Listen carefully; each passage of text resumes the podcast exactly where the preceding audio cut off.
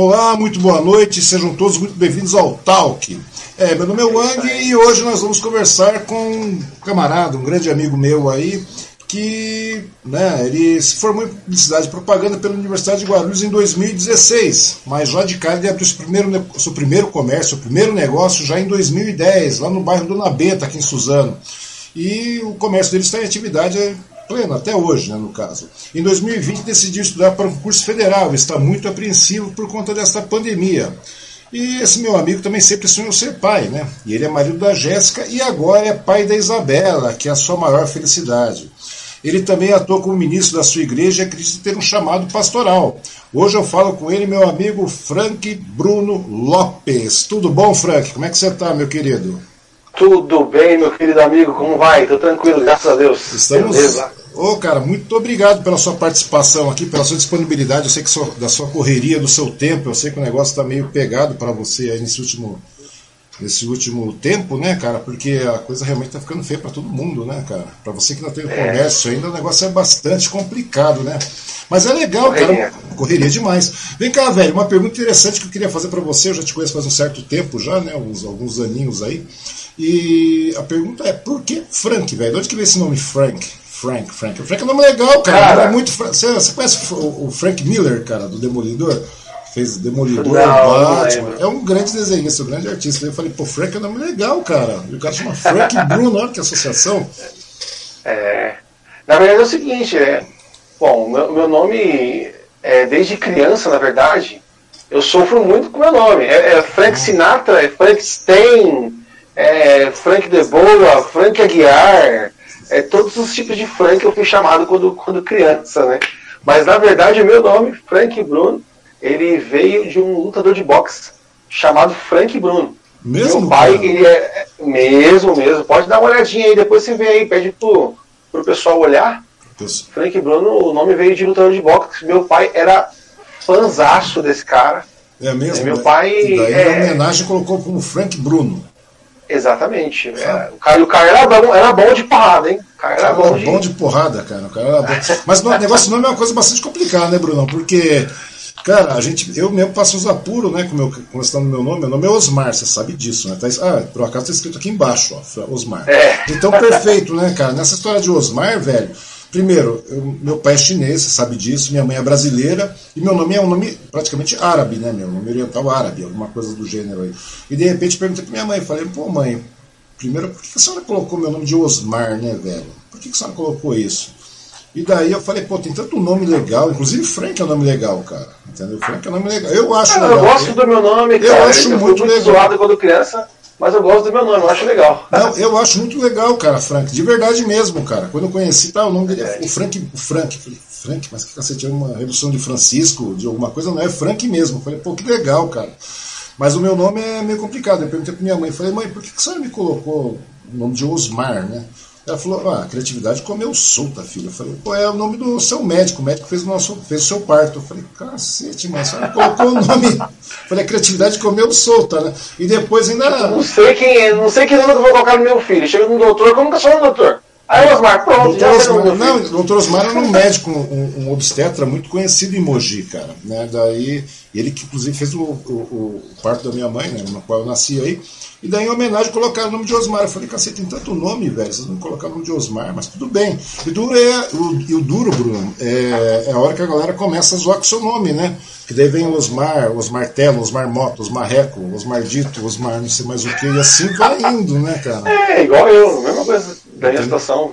Sem contar que tá errado também, né? Daí tinha um amigo meu que já faleceu, o Abelardo, excelente pessoa, ele vinha, acho que até contei isso pra você de vez quando ele tirava uma com a minha cara. Seu nome está errado, Osmar. Eu falei, por quê? Seu nome deveria ser Osmares, no plural, né? Então está no singular. É verdade. Ele falou, seu nome deveria ser Osmares e não Osmar, cara. Pô, além de tudo, além de ser feio, você tem uma pronúncia errada, cara, de nome. É uma coisa feia demais, cara. Né, velho? Isso é uma coisa meio incongruente. Mas e aí, Bruno? Me conta uma história, velho. Você começou muito cedo, né, velho? Você é um cara novo, né? Qual a sua idade hoje, Bruno? Cara, no dia 27 desse mês, eu vou fazer 32 anos, cara. Pô, cara, eu legal. Novo, você é novo. jovem, cara. Você é um cara bastante jovem.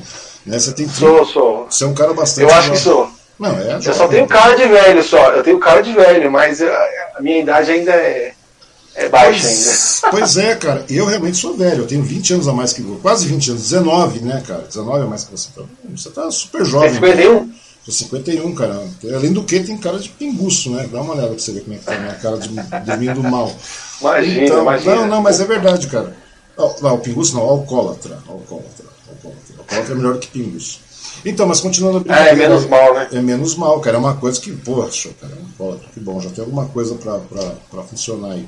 Quer dizer, só menos mais, socialmente aceitável, né, cara? É diferente. Não você fala, mas é, é alcoólatra socialmente aceitável. Então, mas a ideia, a minha pergunta é a seguinte, Bruno, porque você com 32 anos, cara, você é um cara jovem, né, meu? Você é um cara jovem e pelo que a gente acaba sabendo da história, conversando, etc e tudo mais, daí a gente sabe que você é um cara que peita as coisas de uma maneira muito, é, como chama, corajosa, né, arrojada, né, velho? Você já, nesse meio tempo, você, hoje você está formado por cidade e tudo mais, mas você arriscou em vários outros segmentos antes disso, né? Você já foi até dono de uma confecção. Como é que foi esse negócio? Primeira coisa, você é de Suzano, não é? Eu moro em Suzano, mas eu nasci em Guarulhos. Você nasceu em Guarulhos, cara? E aí, o que, que fizeram? O que, que fizeram? O que, que fez você vir aqui para Suzano, cara? Você. Cara, sua família era de pai... Suzano ou não? Não, minha família, atualmente a maior parte da família mora em Itaquá. Hum. É, mas eu, eu, na verdade, cara, é, quando meu pai faleceu, minha mãe ainda ficou um tempo em Guarulhos, uhum. alguns, alguns anos em Guarulhos, depois veio morar em Itaquá. A, a minha mãe ela mora bem na divisa de Itaquá, Suzano e Mogi. Uhum. Né? acho que o pessoal que está ouvindo deve conhecer um bairro chamado Jardim Margarida. É uhum. bem ali que ela mora, né? que é bem na divisa dos três, dos três municípios. Só que a minha infância inteira é, foi sempre indo para Suzano, Suzano, Suzano. Tudo que eu ia fazer sempre foi em Suzano. E aí, quando eu casei, eu decidi vir morar em Suzano, né? Porque era o lugar mais interessante para eu morar. Desses três municípios, né? Uhum. O lugar mais interessante foi Suzano, então eu vim para cá. Entendi. Nesse, nesse caso, você acabou passando por Suzano por uma questão de, de casamento, até, digamos assim, né, cara? Uma certa... Isso. Minha, a minha infância inteira, todos os meus cursinhos, uhum. eu estudei em Suzano também é, a escola regular, né? Uhum. Além da escola regular, eu também fiz curso de informática, curso de mecânica, curso de eletrônica, sempre em Suzano. Então, Suzano é, é, Suzano é mais minha casa do que Guarulhos, cara. Eu sou mais suzanense do que, do que guarulhense. E é, interessante, e é interessante, né, cara? Porque Suzano é uma cidade realmente acolhedora, né? Eu cheguei aqui em Suzano já fazem uns 20 e poucos anos, cara. Suzano é uma cidade muito legal, né, cara? Uma, uma cidade que está em franco desenvolvimento, uma cidade que cresce constantemente, que tem um grande potencial, né, cara? A gente vê isso aí, né? Uma cidade que tá, tem saído para todos os lados.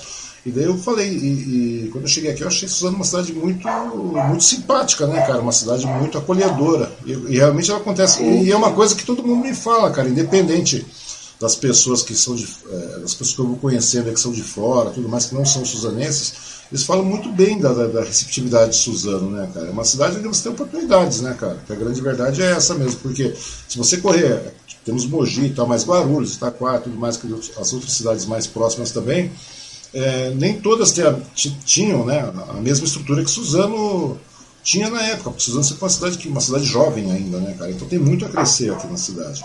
Mas me diz uma coisa, velho, daí você veio para Suzano, tal, você fazendo seus cursos aqui e tudo mais, e como é que você começou a querer empreender, cara? Porque a, a, grande pegada hoje da nossa questão aí é empreendimento, né? Que nós estamos passando por um momento bastante, bastante conturbado, mas como é que você começou a empreender na cidade, cara? Porque você fez curso, cara, curso, curso, eu sei que você trabalhou, você trabalhava dentro da, da Megabyte e tudo mais, não foi isso? No começo? Trabalhei na Megabyte. A Megabyte foi o meu primeiro grande emprego. Eu é trabalhei foi? antes. Hum. Antes disso, trabalhei numa, numa empresa em Suzano também. Uhum. Você vê, né? Sempre Suzano é, numa empresa de telecomunicações. Uhum. Né?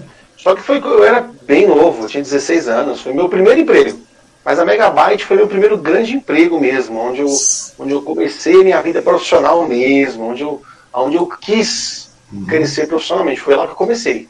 Né? Dizer, Isso, você... eu entrei lá em 2008 na Megabyte, já faz 13, 13 anos já que eu saí de lá já. Pois é, cara, quer dizer, você era um garotão, 16 anos, então você era jovem, né, cara? Você continua sendo jovem, né?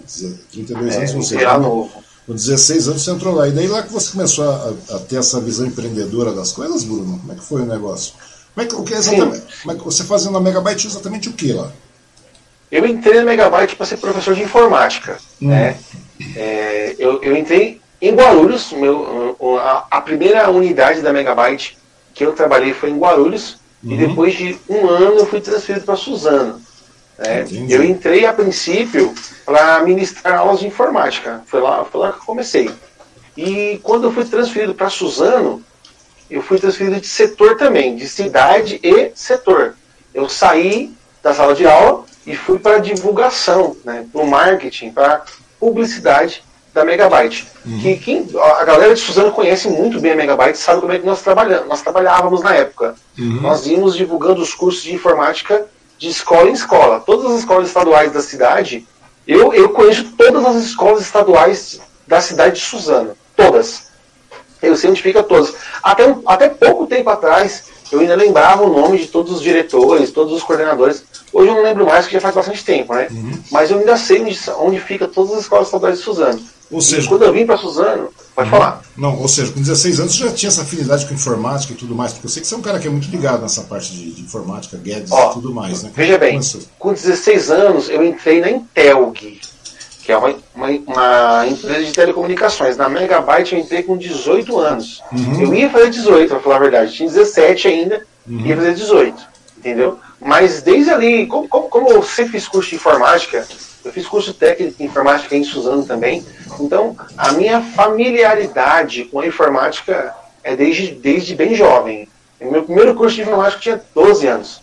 Então, é, assim, de 12 para 13 anos ali, foi na Megabyte também, né? Então. Ou seja, daí desde é. cedo você começou a mandar pau mesmo em uma porrada de curso, né, cara? Tudo que aparecia de curso pela, pela loja que você via que era, era funcional, que era agregadora, você participava e, e, e fazia um curso, etc. E você, e assim você ia adquirindo conhecimento, né, cara? É, eu sempre tive esse pensamento, né? Que o conhecimento ele leva a gente para algum lugar. Isso aí é fato. Uhum. Não só no, no, na, na vida secular, mas também para quem quer ter um desenvolvimento é, ministerialmente na igreja também. E, e, o conhecimento ele te traz é, bagagem, propriedade para tudo na sua vida. Isso eu sempre pensei e continuo pensando nisso até hoje, de uhum. fato.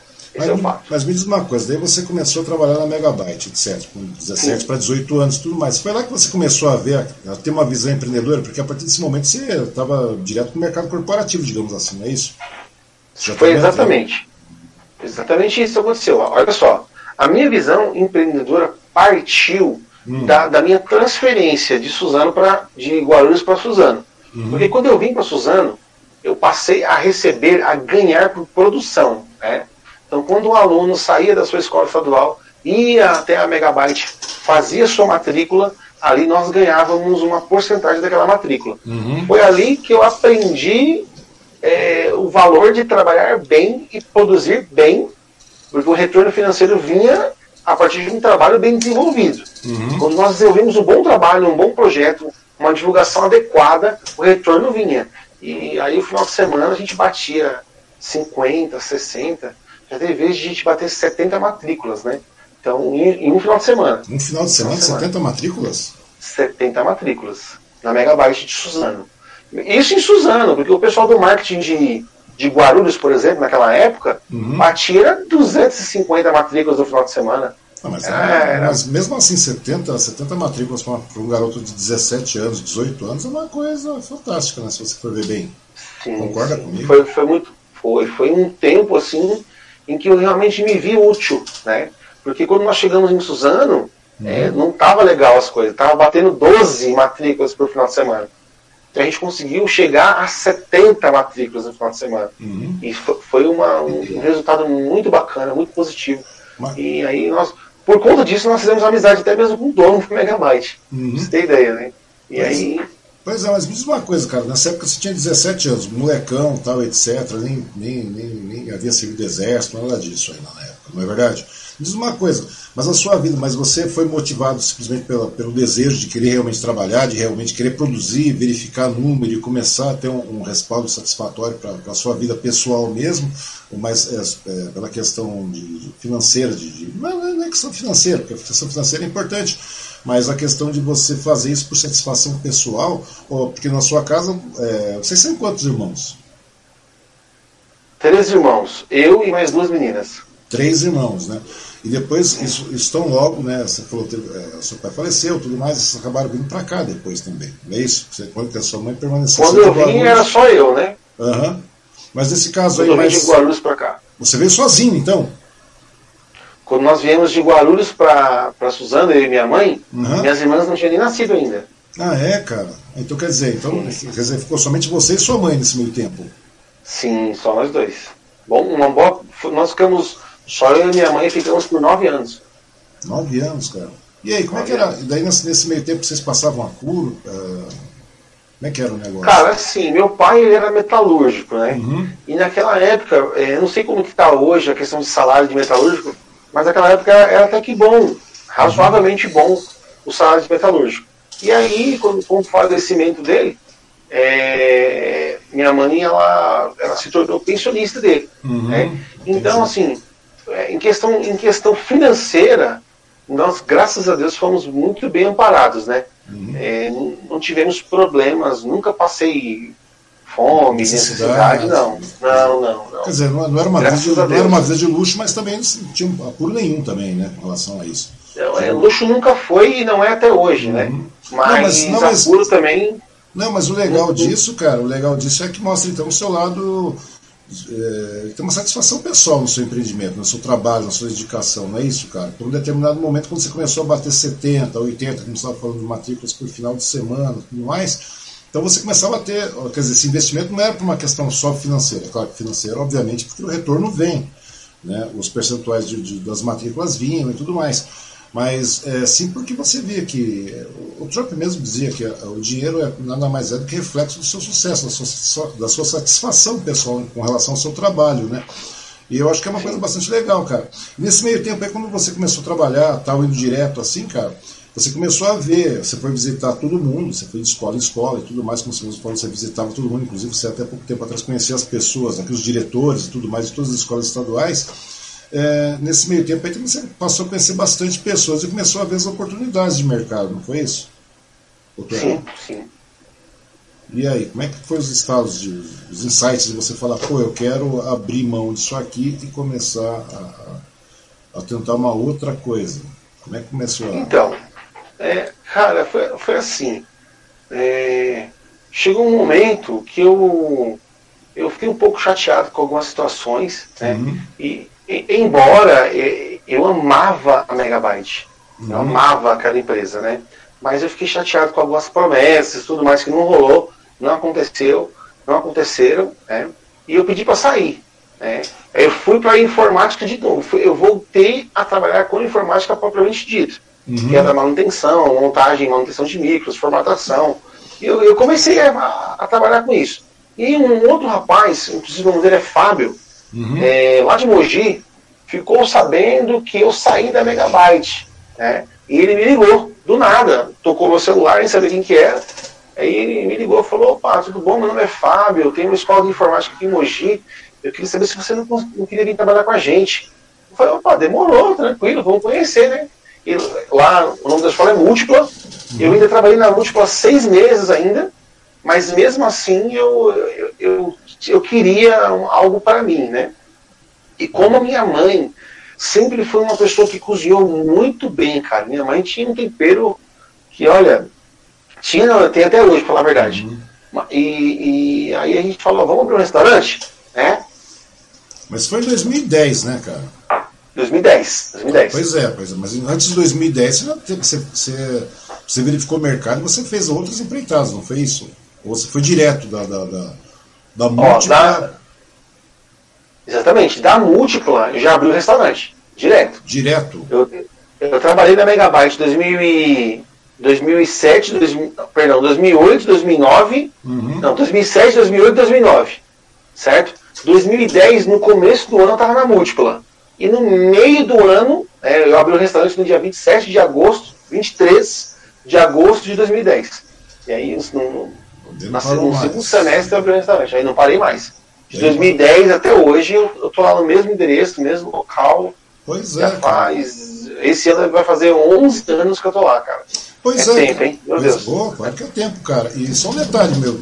Mas é, de informática, vamos falar bem uma coisa, cara. Informática é uma coisa totalmente distinta de, de, de gastronomia, de culinária e tudo mais. Restaurante é, uma, é, uma outra, é, uma, é um outro mundo, né, cara? É um outro mundo. Sim, sabe, a, gente sabe, disso porque a gente gosta de cozinhar. Porque gostar é uma coisa, né, cara? Que Estava comentando até ontem mesmo, estava conversando com a Silvana, eu falei, pô, é interessante estar vendo Masterchefs da vida e tudo mais, né?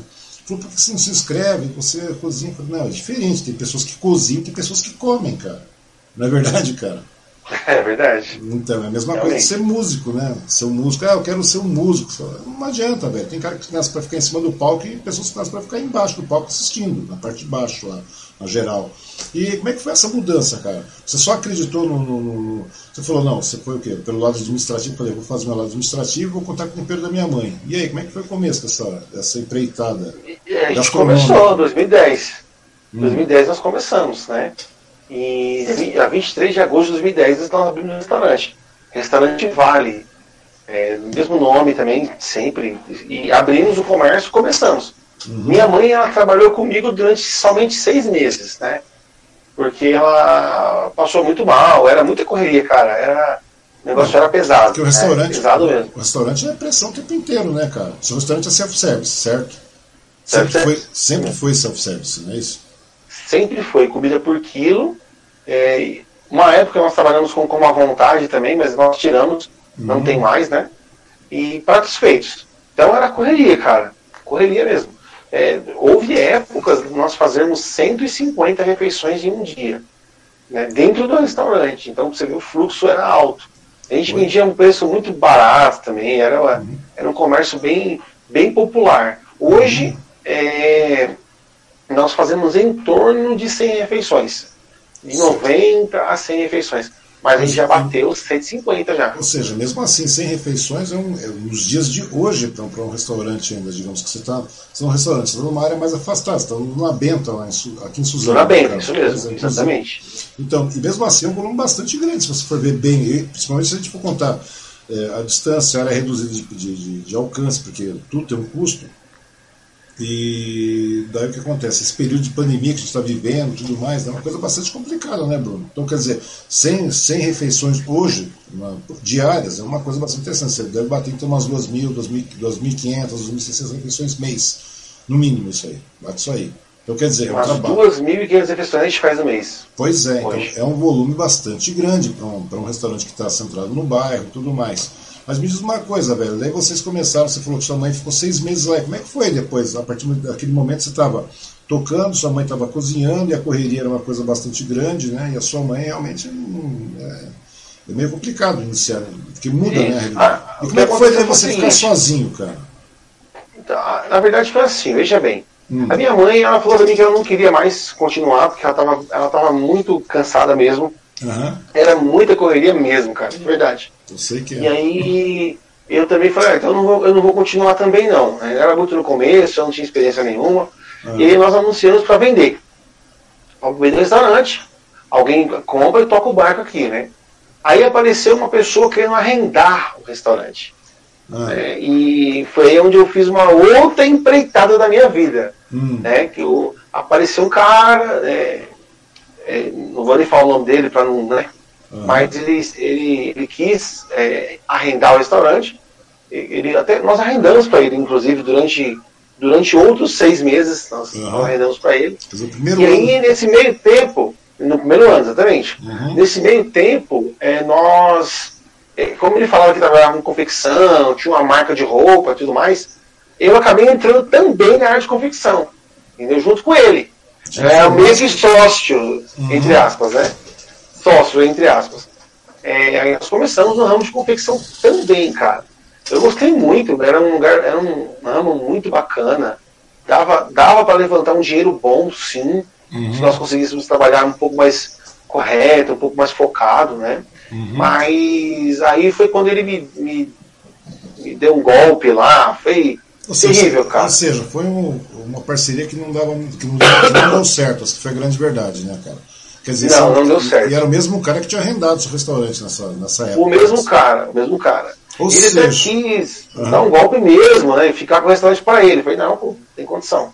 Daí você, aí, foi... daí você voltou e, e, e, falou, pô, porque naquele momento é um baque né, que você sente, né, cara? Porque você é ludibriado, você leva um tombo desse aí financeiro e tudo mais, e você vê que, que existe uma fé é diferente, né, cara? Imprevisto são umas coisas. É, percalços são, são, são algumas coisas, mas quando você vê que existe má fé na, na, situação toda, você leva um tombo, você leva um baque, né, cara?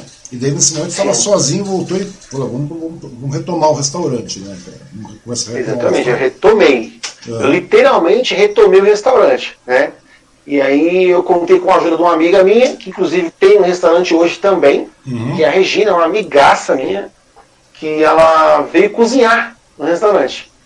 É uma cozinheira top de linha também, eu recomendo ela demais. E aí ela veio para ser a cozinheira do restaurante. É, foi aí que você. Foi eu, sei, eu, sei, que você cozinha muito bem, cara. Essa é a grande verdade. Eu sei disso porque né, já comi várias vezes. Eu sei que você cozinha muito bem. É questão de você não cozinhar. Hoje, é claro, é uma questão Obrigado. de. É verdade, é verdade, é verdade. É uma questão de experiência, né, cara? Você vai adquirindo experiência e tudo mais, porque cozinha também é prática, é dedicação, é tempo, é aquela coisa toda. É, e daí, nesse meio tempo aí, cara, é, a Regina veio tal, e ela começou a fazer esse meio de campo. Pra, pra, porque tem que ter uma boa cozinheira, cara. Tem que ter alguém que administre o negócio. Não tem jeito. Alguém tem que ser o chefe da cozinha e mandar pau no negócio. A Regina ela trabalhou com a gente acho uns oito meses, mais ou menos. É, mas foi um tempo muito bom. Uhum. Ela nos ensinou muitas coisas, né? Era na época que eu, eu estava começando a cozinhar nessa época, uhum. oito anos atrás, oito anos e meio atrás, né? E ela, ela nos ensinou muitas coisas, muitas coisas mesmo. Foi muito gratificante, foi muito bom. E aí a minha tia, a irmã da minha mãe, uhum. veio para ser a, a terceira cozinheira do restaurante. É, e... ou, ou, seja, de um restaurante, de um, de um empreendimento que não deu certo, né? E nesse meio tempo, só por curiosidade, quando você é, é, fez essa empreitada de, de ir para a área da confecção, que é uma área totalmente distinta também, tem nada a ver com nada, né, cara? De informática para restaurante, restaurante para área de confecção, depois voltando para o restaurante. Nesse meio tempo, baqueou seu restaurante? Como é que foi esse, esse negócio? Muito, muito, muito, muito, muito. Muito. No primeiro dia, eu lembro disso como se fosse ontem. Hum. No primeiro dia que eu voltei pro restaurante, o caixa tinha 70 reais, cara. 70 reais você não paga nem a conta de água, que hum. é a hum. mais barata que tem, né? Eu tinha 70 reais do caixa. Nós começamos do zero. Foi como, foi literalmente como recomeçar o restaurante. Abrir o restaurante de novo. Nós recomeçamos em 2011, né? Ali, 2011 mais ou menos. Uhum. Nós recomeçamos tudo de novo e triste demais. Mas vamos começar, vamos lá. Uhum. E aí voltamos. Né? Mas, aí, mas aí você voltou nesse, uma, coisa, uma coisa interessante com relação ao empreendedorismo, cara. E aí você voltou a, a título de chegar e falar, não, eu vou resgatar o restaurante, tal, voltar a estrutura e tudo mais, porque você já tinha um trabalho de seis meses, já tinha uma clientela feita, etc. e tudo mais, no começo, né, que era por seis meses, você mantinha um padrão de qualidade, que eu sei que vocês têm uma qualidade excelente, uma qualidade top mesmo. E eu acredito que essa qualidade deve, deve, deve, ter sido colocada desde o primeiro momento, desde o primeiro dia que você abriu o restaurante. Você e sua mãe abriram o restaurante. Até imperfeito, o negócio foi e tal. Daí dá um baque desse, ou seja, o restaurante cai. Né? Muito. Cai, porque se a pessoa já entra nesse, nesse intento errado, com essa, com essa, essa má fé, cara, obviamente o negócio já de cair. Daí nessa de cair, aí você começou a levantar o restaurante de novo. Você, você falou, tinha 70 reais no caixa, né? Caixa, 70 reais você não compra nada no restaurante. Esquece. Não nada. Nada, absolutamente nada. E daí nesse meio tempo, cara, como é que foi a labuta? Porque você pegou e falou, eu poderia empreender outra coisa também. Ou você falou, não, vamos empreender mesmo no restaurante porque é o que, é o que, eu, é o que eu quero, é o que me resta, sei lá. Qual foi o motivo de você voltar e tomar? Você poderia ter colocado a vela novamente. Sim, mas sabe qual foi a atitude na época, cara? Foi hum. bem legal eu, quando eu voltei para o restaurante, é, eu tive uma coragem, assim, que eu até, caramba, eu fiz isso. Eu, eu saí de comércio em comércio do Dona Benta, uhum. todos os comércios do Dona Benta, e saí conversando com todos os, o, as clientelas e tudo mais, né? Todas as pessoas que, de alguma forma, já foram almoçar no restaurante. Uhum. Falando, ó, eu voltei, eu saí pedindo desculpa para todos eles, cara. Ó, vocês me desculpem por ter abandonado o restaurante. E, ixi, contei toda a história, de comércio em comércio. Todos os comércios da Ana Benta, nós fomos lá e falaram, ah, voltei, caso vocês queiram dar uma nova oportunidade, a gente está lá de novo. Né? E aí foi voltando, cara, demorou, né? Não foi em, em 30 dias não, demorou um pouco. Mas foi voltando, voltando, voltando e voltou recuperou tudo de novo, cara, de verdade. Uhum. Graças a Deus. É, na realidade eu já fiz isso uma vez, né? Teve uma determinada época da minha vida que eu parei, né? Eu sumi, fiquei dois anos e meio fora de, de qualquer mercado. E daí eu falei, sabe quando você deixa o negócio rolando e o negócio não vai, cara, pelo contrário, vai, afundou de vez. Daí o que eu fiz? Acabei indo de cliente em cliente, velho. É uma coisa estranha, né? Você, mas é legal você ter a humildade de falar, pô, eu tô, saí, errei, desculpa, tô aqui para vir resgatar você de novo, se você quiser. É uma coisa legal, né, cara? E, e, os clientes dão essa oportunidade, né, cara? Ou seja, é uma questão de, uma questão de empenho, né, cara? Uma questão de empenho. Mas me conta uma coisa, velho. Daí você começou a querer. Obviamente, você tá no restaurante, tocou, não tinha outro jeito, né? Sem, porque praticamente você começou sem dinheiro de novo, não foi? Zerado. Zerado. Sem dinheiro não, você tinha muito 70 reais no caixa lá. Como é que foi esse é, começo? Como é que foi essa penúria, cara? Porque essa que é, é legal do empreendedorismo, cara. Qual foi a. Como é que foi a penúria de você começar com 70 reais no caixa e ter que resgatar clientes, é, levantar o nome do restaurante novamente? Como é que foi? Então você, é. vai, você, daí você pega tudo que é economia e coloca no meio, não é isso? Exatamente isso. Tudo que eu tinha, né, uhum. como se fosse muita coisa, né? Mas tudo que eu tinha em dinheiro, eu fui juntando tudo, né? E falei, agora a gente vai ter que recomeçar. Aí eu apliquei, eu reapliquei o dinheiro que eu tinha, que não era muita coisa, era tipo uns, uns 3 mil reais, 2.500 reais, que era o que eu uhum. tinha mesmo, tudo. E fiz uma comprinha, fiz uma panfletagenzinha, é, fui de comércio em comércio e fui indo. Eu, eu recomecei. Né? Na época tinha um rapaz é, muito conhecido no Dona Benta que ele fazia divulgação em carro de som. Uhum. Né? Eu, eu, eu, combinei com ele se ele não queria almoçar comigo. É, a pergunta, né? Almoçar comigo para ele fazer uma divulgação e tudo mais. A gente fez um esqueminha bem bacana, me ajudou muito, inclusive. Ele não está mais aqui, né, aqui, na cidade, ele voltou para o Nordeste, para o Norte, uhum. não lembro. Mas aí ele me ajudou muito, muito mesmo. E nós começamos a trabalhar, cara. Vamos trabalhar, vamos trabalhar. Nessa época você já era casado? Difícil. Não, né? Nessa época você era casado? Eu casei não? em 2010. Eu casei no mesmo ano que eu abri o restaurante. No mesmo ano que você abriu o restaurante, né? Ou seja, nessa época era você, sua esposa, né? É, daí, quer dizer, voltou à vontade de trabalhar mesmo, né, cara? A sua esposa trabalhava é, Quando nós abrimos, era eu, na época era minha namorada ainda, né? Uhum. Eu, minha namorada, que hoje é minha esposa, é, minha mãe e uma funcionária. Nós éramos em quatro. Quatro pessoas. Entendi. Quatro pessoas vocês começaram. Quer dizer, começou em 2010. E depois do BAC, é, sua mãe já não estava mais, né? veio a Regina, como você falou, que é uma, uma grande camarada, tal, tudo mais. E a sua esposa participava junto da, desse levante, né? Desse resgate do restaurante. Sim, ela, ela, ela também retornou para o restaurante. Mas aí depois de uma época ela conseguiu emprego fora. Uhum. E saiu também. E aí eu fiquei, eu fiquei sozinho, entre aspas, né, com os funcionários. Uhum, ou seja, aí você virou administrador 100% do negócio mesmo, né, cara? Mas um negócio 100%. legal, né, cara? Uma coisa que você falou que é bem interessante, inclusive eh, a mãe da sua, da sua esposa havia falado tal no começo. Não, ele sempre foi um cara muito trabalhador, ele chegava tal, tinha um pique diferente, tinha uma visão diferente das coisas, né, cara? Coisa que eu tento implementar hoje aqui, mas é meio difícil.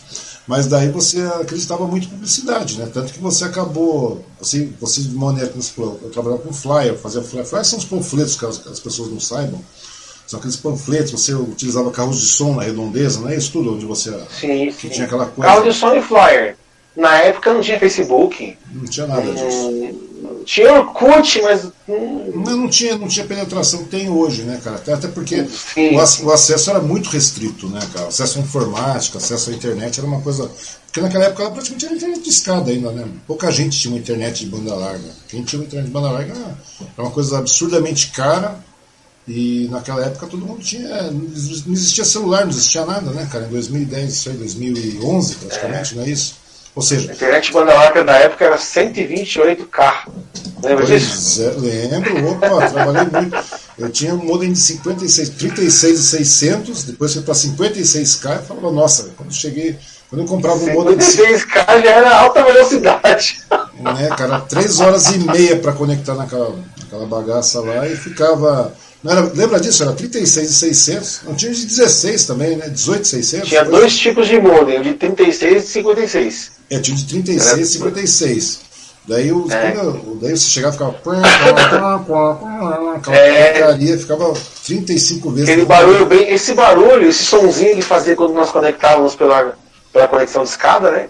Uhum. Até hoje é emblemático, cara. Pois Quando você é. ouve aquele barulhinho, você lembra, olha, isso aí é o tempo da, da conexão de escada. Eu lembro disso aí. Isso aí é, é muito emblemático. Muito pois emblemático, é, cara. Na, naquela época lá, cara, eu já trabalhava com, com, com, com informática. Não com informática, mas sempre trabalhando na, na parte de arte, essas coisas. E daí eu já tinha trabalhado no jornal e tudo mais, aquela coisa toda. Na época nós não tínhamos internet, né? Tudo bem. Daí quando fui trabalhar por conta, isso foi em 2010, cara. Eu abri minha, minha PJ em 2010. E daí em 2010, cara, era aquela velha situação. Eu saí e falei, pô, vamos investir. Eu trabalhava no jornal, saí do jornal, falei, vou trabalhar agora por conta, cara. Eu peguei, abri minha PJ, sentei lá, morava no Imperador naquela época. Eu trabalhava no Diário de Suzano, Imperador. E daí lá eu falei, pô, agora eu vou investir, cara. Vou comprar um modelo de 56k. Dane-se, eu vou pra. Chega a ser engraçado, né, cara? Cara, e pior que eu tinha, eu quase tive que vender um rim para comprar um modem naquela época, cara, que era muita grana, cara. Era muito dinheiro. Era muito dinheiro, mas eu não tinha como, cara. Eu precisava é disso. Eu precisava do modem, cara. Não tinha por onde, entendeu? Eu tinha que, eu tinha que entrar no montar. E até e eu me lembro, cara, que era uma dificuldade para eu baixar um, um, qualquer. Naquela época, cara, a gente baixava muito programa. Hoje tem um monte de freeware. Tinha freeware pra cacete naquela época, era um monte de freeware. Freeware são os programas que você usa de forma gratuita tal, e tudo mais. E tinha aqueles, aqueles programas de demonstração que você ficava rodando 30 dias full. Cara, era uma maravilha aquilo na época. Porque, só que era aquela dificuldade. Você rodava, tinha que, muitas vezes tinha que formatar, desinstalar, fazer isso aqui, porque você não tinha grana para comprar o, o software e tudo mais. E, cara, para baixar um programa a 56K, cara, qualquer programa que pesasse 30 megas, cara, era um absurdo de sofrimento. É, era o dia inteiro, era literalmente era o, dia, o dia inteiro. Era o dia inteiro. Às vezes você queria baixar um vídeo e não tinha YouTube também, né? Não Até tinha, tinha, mas hum, tipo, não tinha, cara. Não, tinha, não, tinha, não tinha, não tinha. Qualquer coisa era, era um sofrimento, cara. Era uma tristeza que dava até desgosto, cara. Você, eu, eu lembro que você, baixava, é. você ia baixando, não tinha reconexão, não tinha FTP que presta, não tinha nada, cara, naquela que começou a trabalhar com é internet. Deveria ter investido. Quando você colocava para fazer um download e Caía de repente a conexão caía, e aí você tinha que começar o download do, do começo, zero. Do, do, é, zero, do zero. É, daí quando surgiram os softwares que resolviam um problema, que faziam o, o Redownloader. É, Redownloader, tipo aquelas coisas lá, Redownloader, Redownloader, esses programas aí. Cara, aquilo foi um ganho, cara, eu quase chorei, cara. Meu amigo, quando eu descobri que, que surgiu um aplicativo, um software, que você uhum. poderia pausar o download, depois é, recomeçar no dia seguinte, aquilo ali pra mim foi não, revolucionário. Até, porque, até porque, cara, eu só consegui conectar realmente, cara. Durante o dia era aquele medo de conectar, sabe? Você conectava, você ficava falando, cara, vou conectar, vai custar um absurdo meu telefone, cara. Tinha que ser de madrugada, né? Exatamente, você deixava os negócios baixando durante a madrugada, então depois da meia-noite ficava, até direto. Porque quando meia-noite você ficasse conectado, tivesse um milagre de você conseguir ficar conectado a madrugada inteira era um pulso só, não é isso? É, um pulso só. Era um pulso só, velho. Então, mas, mas eu lembro que uma época hum. a Telefônica lançou um plano em que você pagava 30 reais por mês e você poderia usar a internet livremente, né? Só que aí ocupava a linha telefônica, né? Sim, e aí as pessoas ligavam na casa da minha mãe, eu estava usando a internet, e aí ninguém conseguia falar com minha mãe, né? ficava brava comigo, poxa, a gente tem telefone, só você tinha telefone. Era, era terrível, cara. Era uma, era uma, era uma situação. Puxa vida, cara. Que terrível naquela época. Então, agora você imagina, isso lá em 2011, por aí, 2011, Pô, tem 10 anos. Isso parece que faz muito tempo, mas só fazem 10 anos, né, velho? E daí você vê, cara, nessa brincadeira de 10 anos aí. É, o que aconteceu? Não, mentira, cara, tô falando besteira. Eu abri minha firma em 2000, não. cara, que 2010. É bem 2000. mais, bem eu, abri, mais. eu abri minha firma em 2000, cara. 2010 é a sua firma. Tá ah, faz 20 anos. Quando em 10 anos já tinha, já é, tinha. Não, já tinha, tinha, cara. O meu faz muito Só que não era. É, coisas, não, né? eu, abri a minha PJ em, em janeiro de 2010, 2000, velho. Em 2010 tinha uma monopólio, não, janeiro, é, monopólio né? terrível de, da telefone dezembro, dezembro de 2010, cara. Foi bem lembrado. Olha, dois, 2000, dezembro de 2000 que eu abri, cara. Você imagina, eu abri em agosto de 2010, 10 anos depois que você abriu sua empresa. Pois é, cara. E daí foi aquele sofrimento, aquela tristeza. Não quero nem ver como é que tá a minha, minha receita, meu imposto, mas tá beleza.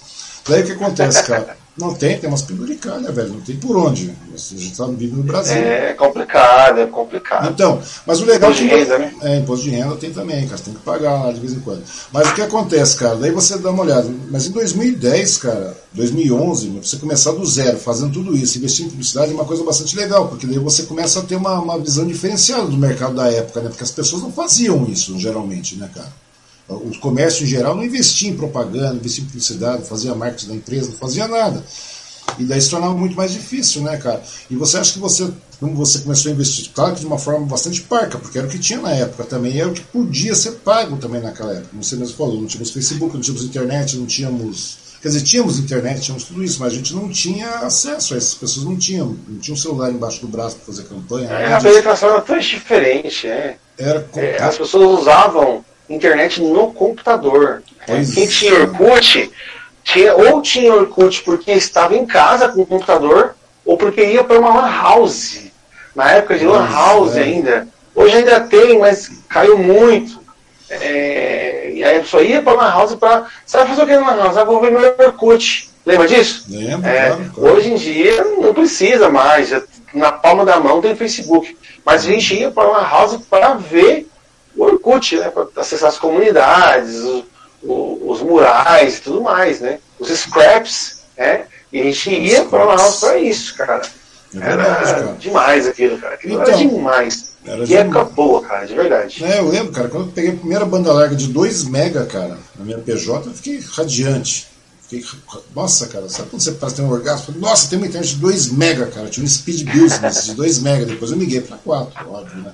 Miguei pra 4 megas. 2 mega, 2 mega já era, já era muita coisa já, né? Pois é, cara. 2 mega era uma coisa absurda. Não tinha, tinha 56 cabos. A gente vivia de 56 É. cabos naquela época. Quando eu comprei 2 megas, cara, que eu vi que estão fazendo uma campanha enorme na cidade, a Telefônica fez uma campanha enorme para pré-venda do, do Speed Business, cara, que era o IP, de, o IP fixo, né, cara? Eu falei, vou comprar essa bagaça. Daí eu fui lá, comprei, era um outro absurdo também, e eu comprei aquilo ali. Fiquei muito contente, cara. Daí passei vários, alguns anos com a coisa do Fantástico 2 megas, até que veio uns 4 megas. Daí, nossa, eu tava no paraíso. Até o dia que eu comprei os 10 megas, eu fiquei por um bom tempão. Mas o- voltando à verdade aqui, cara.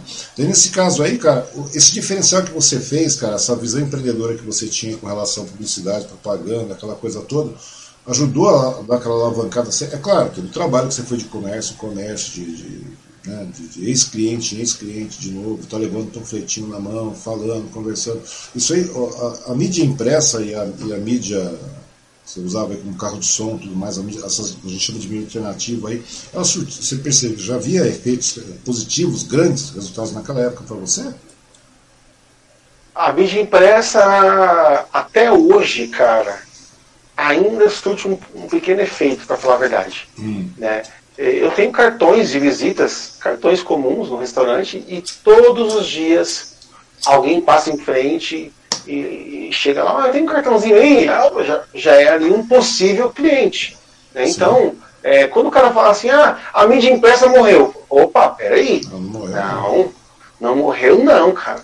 É óbvio que o investimento pesado da galera é em cima de Facebook, de, de, de Instagram, de Twitter, da, da, comunicação Das virtual, né? Claro, é, é assim, da, da- das redes sociais. É claro que a maior parte do investimento né, da, da galera é voltada para redes sociais. Mas dizer que a mídia impressa venceu, isso não. Não, Não, vence, acabou, cara. não. Não acabou, não acabou. Mas o resultado foi. Até hoje eu tenho um cliente sim de panfletinho, cliente de cartão de visita. Então, mas, mas em Hoje 2000. mesmo. Hã? Pode falar- Desculpa, cortei Não, você, não, foi não. mal. Mas não, mas em- não, não foi mal não. Mas em 2000, é que dá um delay, velho. Sabe como é que esse negócio de, de transmissão? Dá um delay, cara. Daí você para É, um pouquinho, dá a impressão que você eu tô para. aqui. se você- de vez em quando você vai ver que eu dou uma viradinha aqui pro lado. Hum. É que eu tô tentando ver o, o retorno, né? Eu tô aqui também online no. Mas tá Facebook. online, cara. Que legal, cara. É, também. Tem também. gente comentando aqui. Deixa eu dar uma olhada aqui, cara. Um momentinho só. Eu vi, eu vi alguém comentando ali, não consegui responder, mas eu vi alguém comentando sim. A Raila Salomão, boa noite. Bruno Humildade em pessoa. Sucesso sempre, meu parceiro. A Quem Simone. foi a pessoa que falou? A Raila Salomão. A Raila tá no Raila Solomão. A Raila está no YouTube falando. Boa noite, Bruno. Humildade em pessoa. Sucesso sempre, meu parceiro. A Simone Martins, boa noite. Quem mais está aqui falando? A dona Silvana também, cara, velha conhecida aqui. Boa noite. A digníssima esposa, a Jéssica também. Falando que a Isabela Lopes está ligadona. É, ela sempre Minha liga filha, a Isabela Lopes. Isabela é 220. 320. Ela está ligada há 24 horas. E tem também o João Caetano Nascimento, que é um grande jornalista aí, um grande amigo jornalista também. Né, ele é um jornalista lá em São Paulo, ele montou uma editora esses dias atrás, um cara, um tempo atrás, é um cara muito gente boa, muito, muito simpático e investe muito em, em, cultura e educação, cara. Ele está falando mais uma boa entrevista. Parabéns, cara. Obrigado. Legal, obrigado, valeu. Manda um abraço para ele aí. Ah, tô mandando um abraço para todo mundo aí, cara. Tem uma um abração pra galera que tá online. Não, vai estar. Tá, eu mandei no meu WhatsApp pros meus amigos, falar, pessoal, tô, mas, tô online. Esse, esse, negócio é estranho, cara. O streaming é um negócio estranho. É claro que tudo tem um patrocínio, como você falou, né, cara? Naquela que você patrocinou da mesma maneira que todos esses vídeos aqui estão sendo, vão, vão acabar sendo patrocinados agora já para a próxima semana. Porque não tem jeito, cara. Se você quiser atingir o público maior, você tem que chegar e fazer patrocínio. Depois disso o negócio começa a andar, começa a viralizar. Como você fez na época da. Na época do restaurante, quando você retomou o restaurante, começou do zero nessa brincadeira. Na, naquela época, em 2011, já teve um boom então diferencial, porque você estava na contramão de todo mundo, porque em 2010 as pessoas não faziam propaganda assim, principalmente o restaurante, né, cara? Eles faziam propaganda de uma maneira é, módica, né, digamos. Ou os grandes restaurantes apenas anunciavam em revistas, jornais, aquelas coisas todas que tinham aqui, Suzano de Eric Suzano, aquela coisa toda. E você não, você estava centrado num bairro, de, é, no caso, estava lá no Boa Vista, cara, Dona Benta, Boa Vista, é, São José, aqueles lados mais nos, nos extremos de Suzano aí, né? Daí o resultado foi imediato, você começou a sentir uma melhora violenta nisso, Bruno? Como é que foi? Então, de imediato, na verdade, nenhum trabalho surge resultado de imediato. Uhum. Não existe isso, cara. Esse negócio de, ah, fiquei rico, de, não existe, não tem como. Todo trabalho, ele, ele é um trabalho progressivo. É, você não vai ganhar 100 clientes no dia, você vai ganhar um uhum. cliente no dia. Sim, Mas em 100 dias você tem 100 clientes, 100 possíveis clientes. Então, uhum. todo o trabalho ele é progressivo, não tem para onde correr. Eu não, eu não sei quais, como é, como são as outras áreas do, do, do, do comércio, mas eu uhum. realmente acredito que o trabalho ele sempre é progressivo. Nós, nós estamos investindo sim, né? mas o, o investimento não foi nem tanto financeiro, o, o Wang. Uhum. O investimento ele foi de tempo, cara, de dedicação, de, de, de chegar lá ao cliente. Hoje não consigo fazer muito isso mais, porque eu tenho uma função no restaurante que é um, é um pouco mais complicada. Mas antigamente, chegava um cliente, eu sentava na mesa com o cara. Às vezes, eu pedia tubaína, eu pedia o refrigerante, eu pedia coca. Ah, coca na mesa pra gente tomar e não precisa nem de pagar, o cara pagava só o almoço. E a, o refrigerante era por minha conta. Conversando, batendo papo e tudo mais. E aí eu fiz muita amizade, cara, dessa forma. Eu tenho cliente hoje em 2020 que eu ganhei esse cliente em 2010 né? E gostou do meu jeito e tudo mais. E aí nós, nós continuamos amigos, clientes, eu sou cliente deles também, uhum. e assim nós, nós desenvolvemos. Cara, é, o marketing pessoal, essa questão humana, uhum. para mim é o melhor resultado de todos. É você ter aí uma comunicação direta com o seu cliente, cara. É conversar, bater papo, é lembrar das coisas que o cliente fala. Eu acho isso muito importante. Às vezes você conquista um cliente porque na segunda vez que ele foi, você faz um comentário daquilo que ele falou quando ele foi na primeira vez. Né? Eu, pô, você lembra disso, cara? Eu lembro, pô, você falou pra mim, você não lembra não? Pô, eu lembro, oh, legal saber, saber que você lembrou, lembrou, desse comentário. Isso daí, cara, é tudo, é tudo, é tudo. Eu, eu digo que o restaurante hoje ele só está aberto, ele durou todo esse tempo, dura todo esse tempo, por causa dessa relação que eu tenho com os clientes mesmo, de fato. Essa relação entendeu? pessoal que você faz com o cliente, né, cara? Você lembra o cara? Com você... toda certeza, cara. É, o relacionamento pessoal é, é importantíssimo. Acredito que para o comércio, né, uhum. ficar sustentado mesmo, firme, o relacionamento do dono tem que ser pesado, cara. Pesado, de verdade. Então, velho, e nesse caso aí, Brunão, é mas aí que tá o detalhe, cara, não deixa de ser o marketing, né, cara? Deixa de ser uma, publicidade, uma propaganda. É uma, é uma, maneira de você é, interagir com seus clientes, com seus possíveis clientes e tudo mais, fazer, manter a fidelidade deles. Nesse caso aí, Bruno, daí você começou a perceber que realmente o marketing funciona, né? Você começou a verificar que é, é um, é um dos caminhos, o marketing pessoal é um dos caminhos, não é verdade? É, mas funciona mesmo. Funciona, funciona muito, eu sei que funciona. Porque é, é uma, daí um indica o outro, assim vai indo, principalmente num comércio de bairro, né? Daí só um detalhe, cara, mas daí você começou a acreditar muito também em publicidade e propaganda, não foi verdade? Tanto que você acabou cursando. Como é que foi essa história de você, de repente, falar, pô, é, eu trabalhava como professor de informática, na realidade você, era, você começou como vendedor de, de curso, depois já estava como professor de curso de informática, depois você estava lá dentro já é, administrando um restaurante, vai para uma área de confecção, da confecção você volta para o restaurante e de repente você acha necessário cursar uma publicidade, um curso de, de, né, de publicidade e propaganda. Como é que foi isso para surgir, surgir esse, estado, esse insight na sua cabeça? É, então, é assim, é, como eu trabalhei na era da publicidade, na Megabyte, uhum. isso ficou meio que na minha veia, né? Uh, e eu já estava dentro da área da gastronomia. Eu tinha uhum. que escolher um curso, eu queria estudar, eu queria fazer faculdade. Ou ia fazer gastronomia, ou ia fazer publicidade. Uhum. Só que na época, até hoje, na verdade, é, gastronomia é muito caro, cara. É um curso caro mesmo de estudar. Hoje, acho que não tem um curso superior de gastronomia por menos de mil reais por mês, hoje. Na época, era uns, uns 700, 800 reais. Então, era, já era muito caro. Uhum. E a publicidade ela era um pouco mais barata. E aí eu falei, não, eu vou estudar, eu quero estudar, eu, eu, eu, gosto de estudar, na verdade, eu gosto do ambiente de sala de aula. E aí eu resolvi estudar na, na, na publicidade, de verdade. Foi muito bacana. Foi na Universidade de Guarulhos, cara. Lá em Guarulhos. Eu saí de Suzano e ia para Guarulhos durante quatro anos, assim. Foi, foi puxado, mas foi ótimo. E daí você começou a utilizar essa, essas técnicas todas que você aprendeu na, na, na faculdade, no caso, na, na, faculdade de propaganda e publicidade, porque você mantinha o restaurante todo dia. Daí você vai fazer os experimentos. Nada melhor que você, sendo proprietário empreendedor, começar a falar, pô, vou adequar isso, tudo que eu estou aprendendo em cima do meu, do meu empreendimento também. Você fazia isso, certamente. Sim, sim. Muitas coisas que eu aprendi na faculdade, hum. eu eu apliquei no restaurante, com certeza. E daí você, na prática, porque na teoria é uma coisa, a gente sabe que na faculdade o negócio precisa de determinada forma, tal, etc.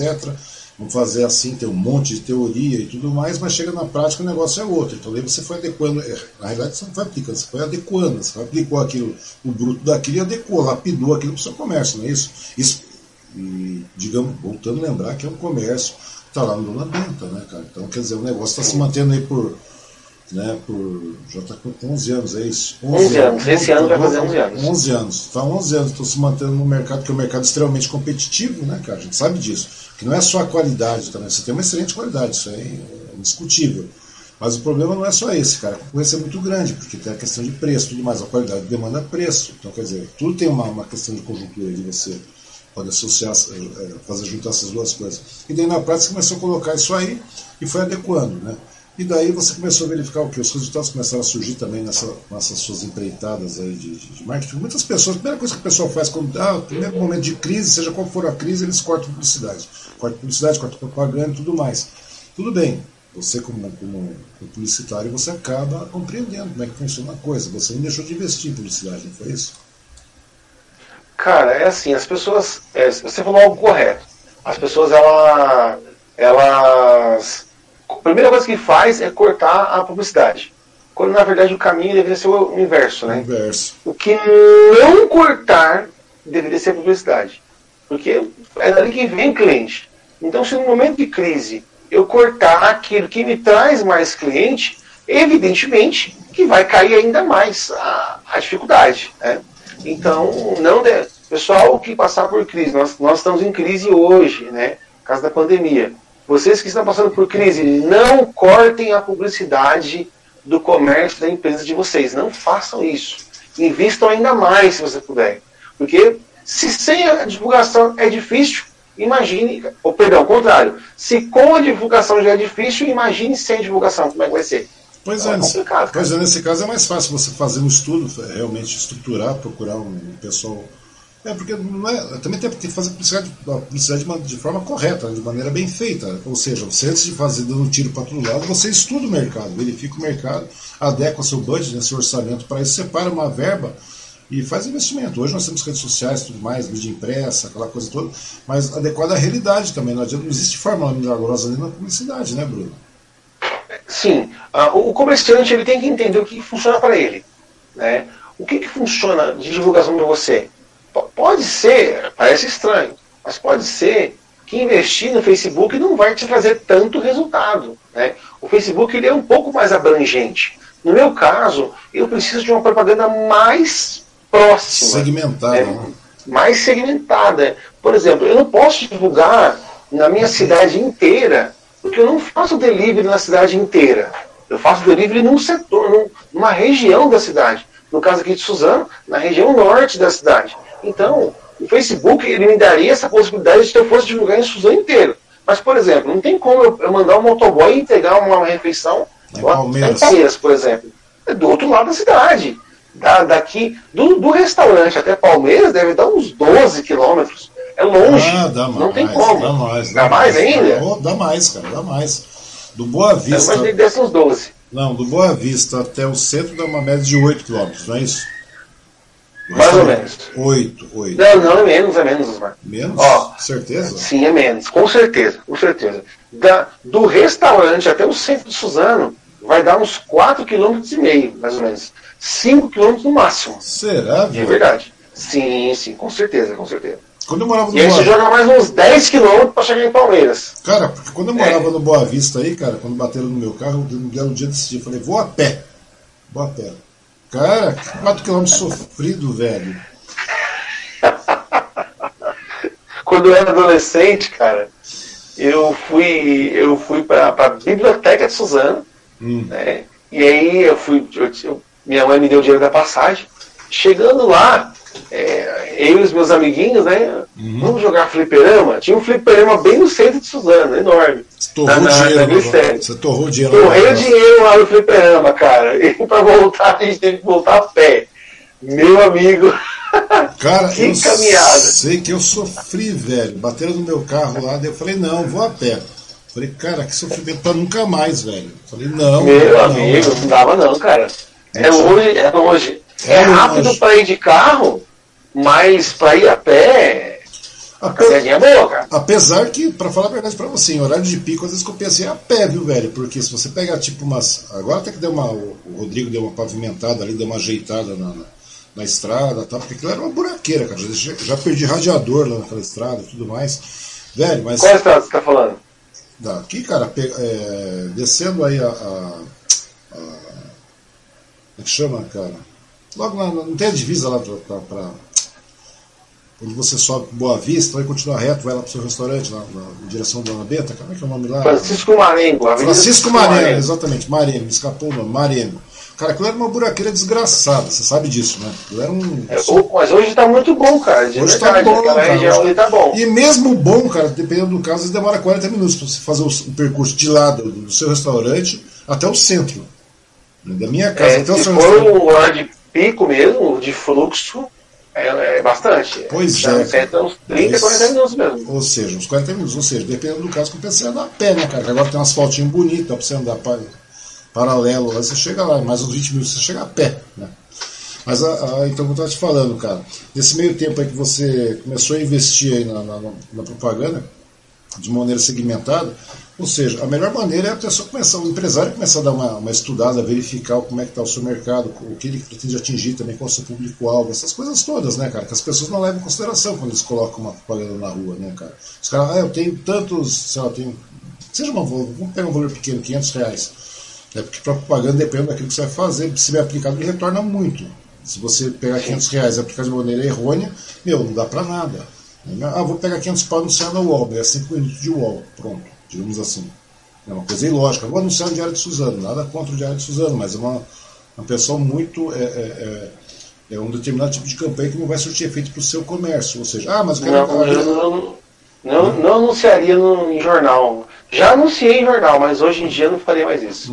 Não, se você, Verdade. tem, se você tem um comércio de peso que agregar valor à marca, você anuncia em jornal. No jornal, Sim, no jornal eu vejo que é para agregar valor. Valor né? à sua marca. Não é, não é, na minha visão, tá, pessoal? Pessoal do Diário de Suzano, desculpa. Não, não, não, não é isso não, não, não é desmerecendo não, Mas- porque que existe, existe o tipo de, de propaganda institucional.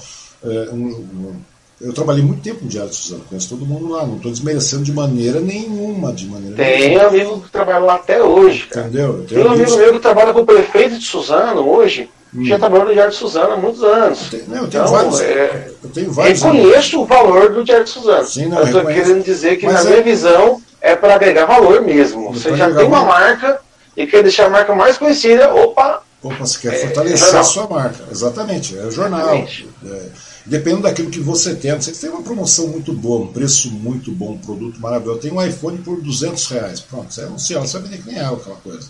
É diferente. Tem um iPhone por mil reais, você vai vender que nem água, cara. Uma maneira de falar. Porque, mas querendo ou não, é um público, é um público diferenciado, né? O público de jornal, então são os assinantes, os leitores de banca e tudo mais.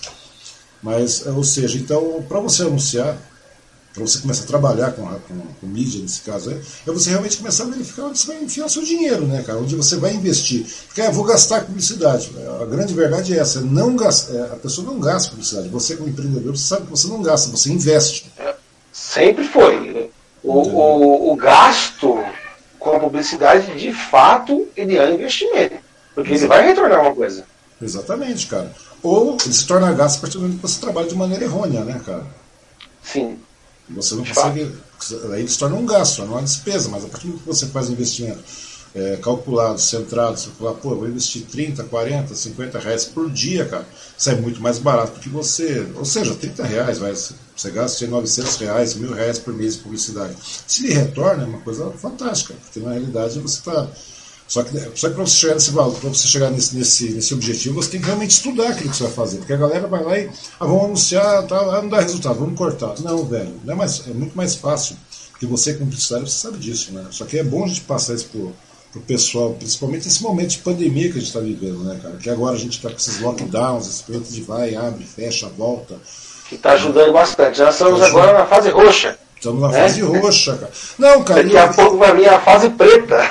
Pois é, não, eu não duvido nada disso, não. Tanto que eu saí, eu saí ontem, cara. Ontem eu saí.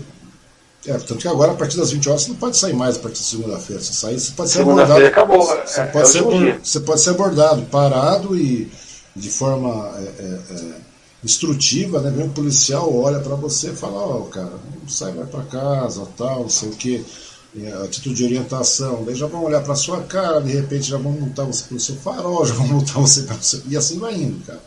Entendeu? Sem contar que se torna uma coisa bastante complicada, né? A gente está brincando com relação ao farol e tudo mais, mas é verdade, cara.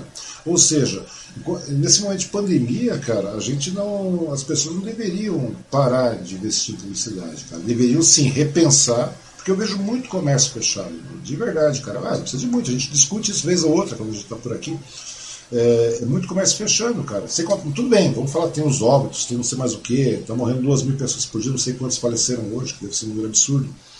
Mas, velho, a questão não é só essa, a questão é que é, se fosse só os óbitos, que já é uma coisa drástica, grotesca, o problema é o comércio, né, cara? A economia que para. Então, ou seja, você é obrigado a Isabela.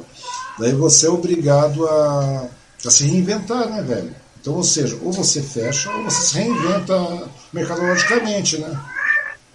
Sim, realmente, cara. De fato. E as pessoas deveriam ter essa, e os, e os empresários deveriam ter essa noção. Me diz uma coisa aí, cara, como é que você está fazendo nesse momento de pandemia aí, cara? Que para você também teve uma queda realmente meio grande, né, cara? Sim, é, na verdade assim, como o restaurante ele faz entregas também, é, um, na verdade assim, cara, nosso restaurante hoje 40% do faturamento é delivery, certo? É, como já tem um volume alto de delivery, a gente transferiu 100% do faturamento do para delivery. Uhum. Né? E a gente consegue se manter, Osmar. Dá para se manter somente com delivery. O problema é que nós perdemos o fluxo dentro do restaurante. Isso daí é, é, um, é um dinheiro bom. Né? É. O movimento no restaurante além de ser bacana, você, você se sentir motivado para trabalhar, uhum. né, é, é onde entra a maior parte do dinheiro.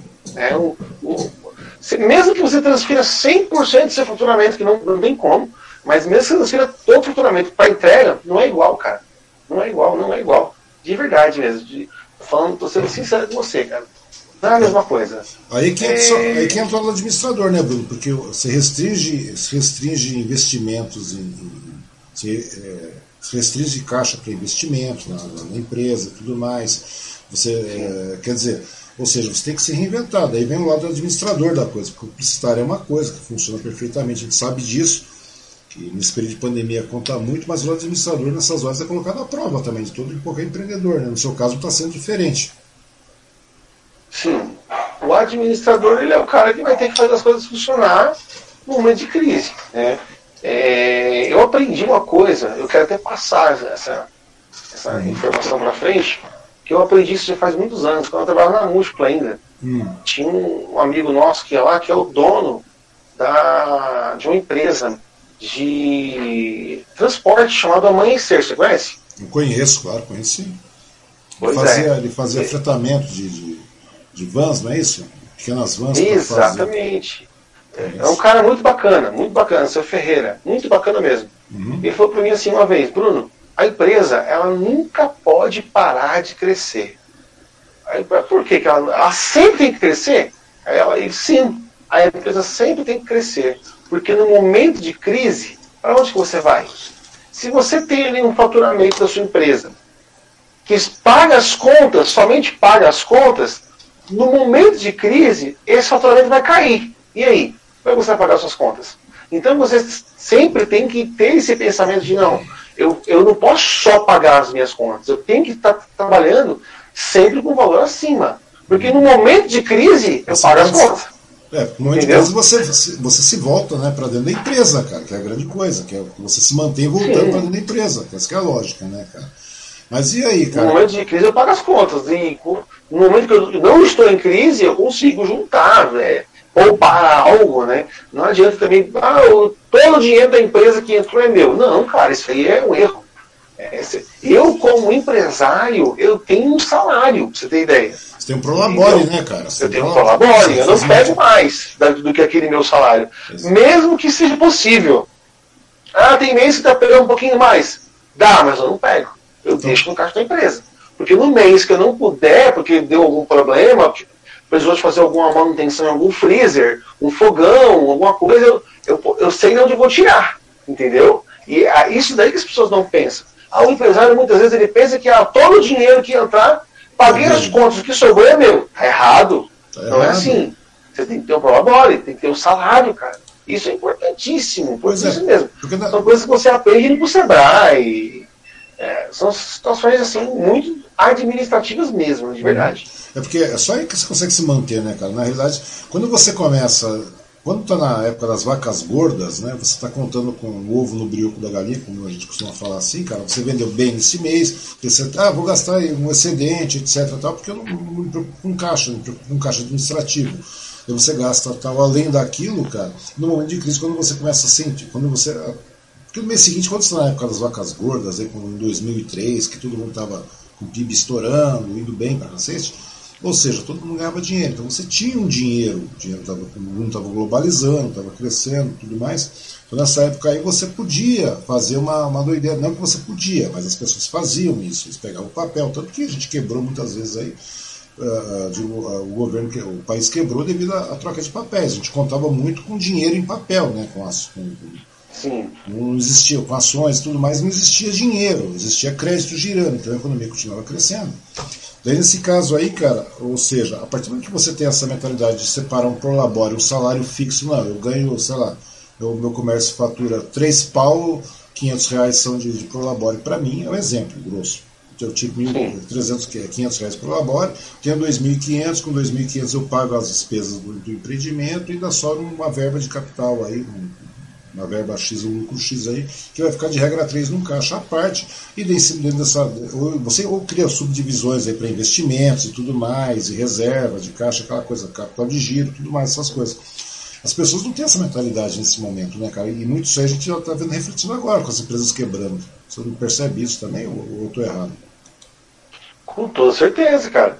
São situações que a pessoa tem que estudar antes para não, não, não quebrar a cara, entendeu?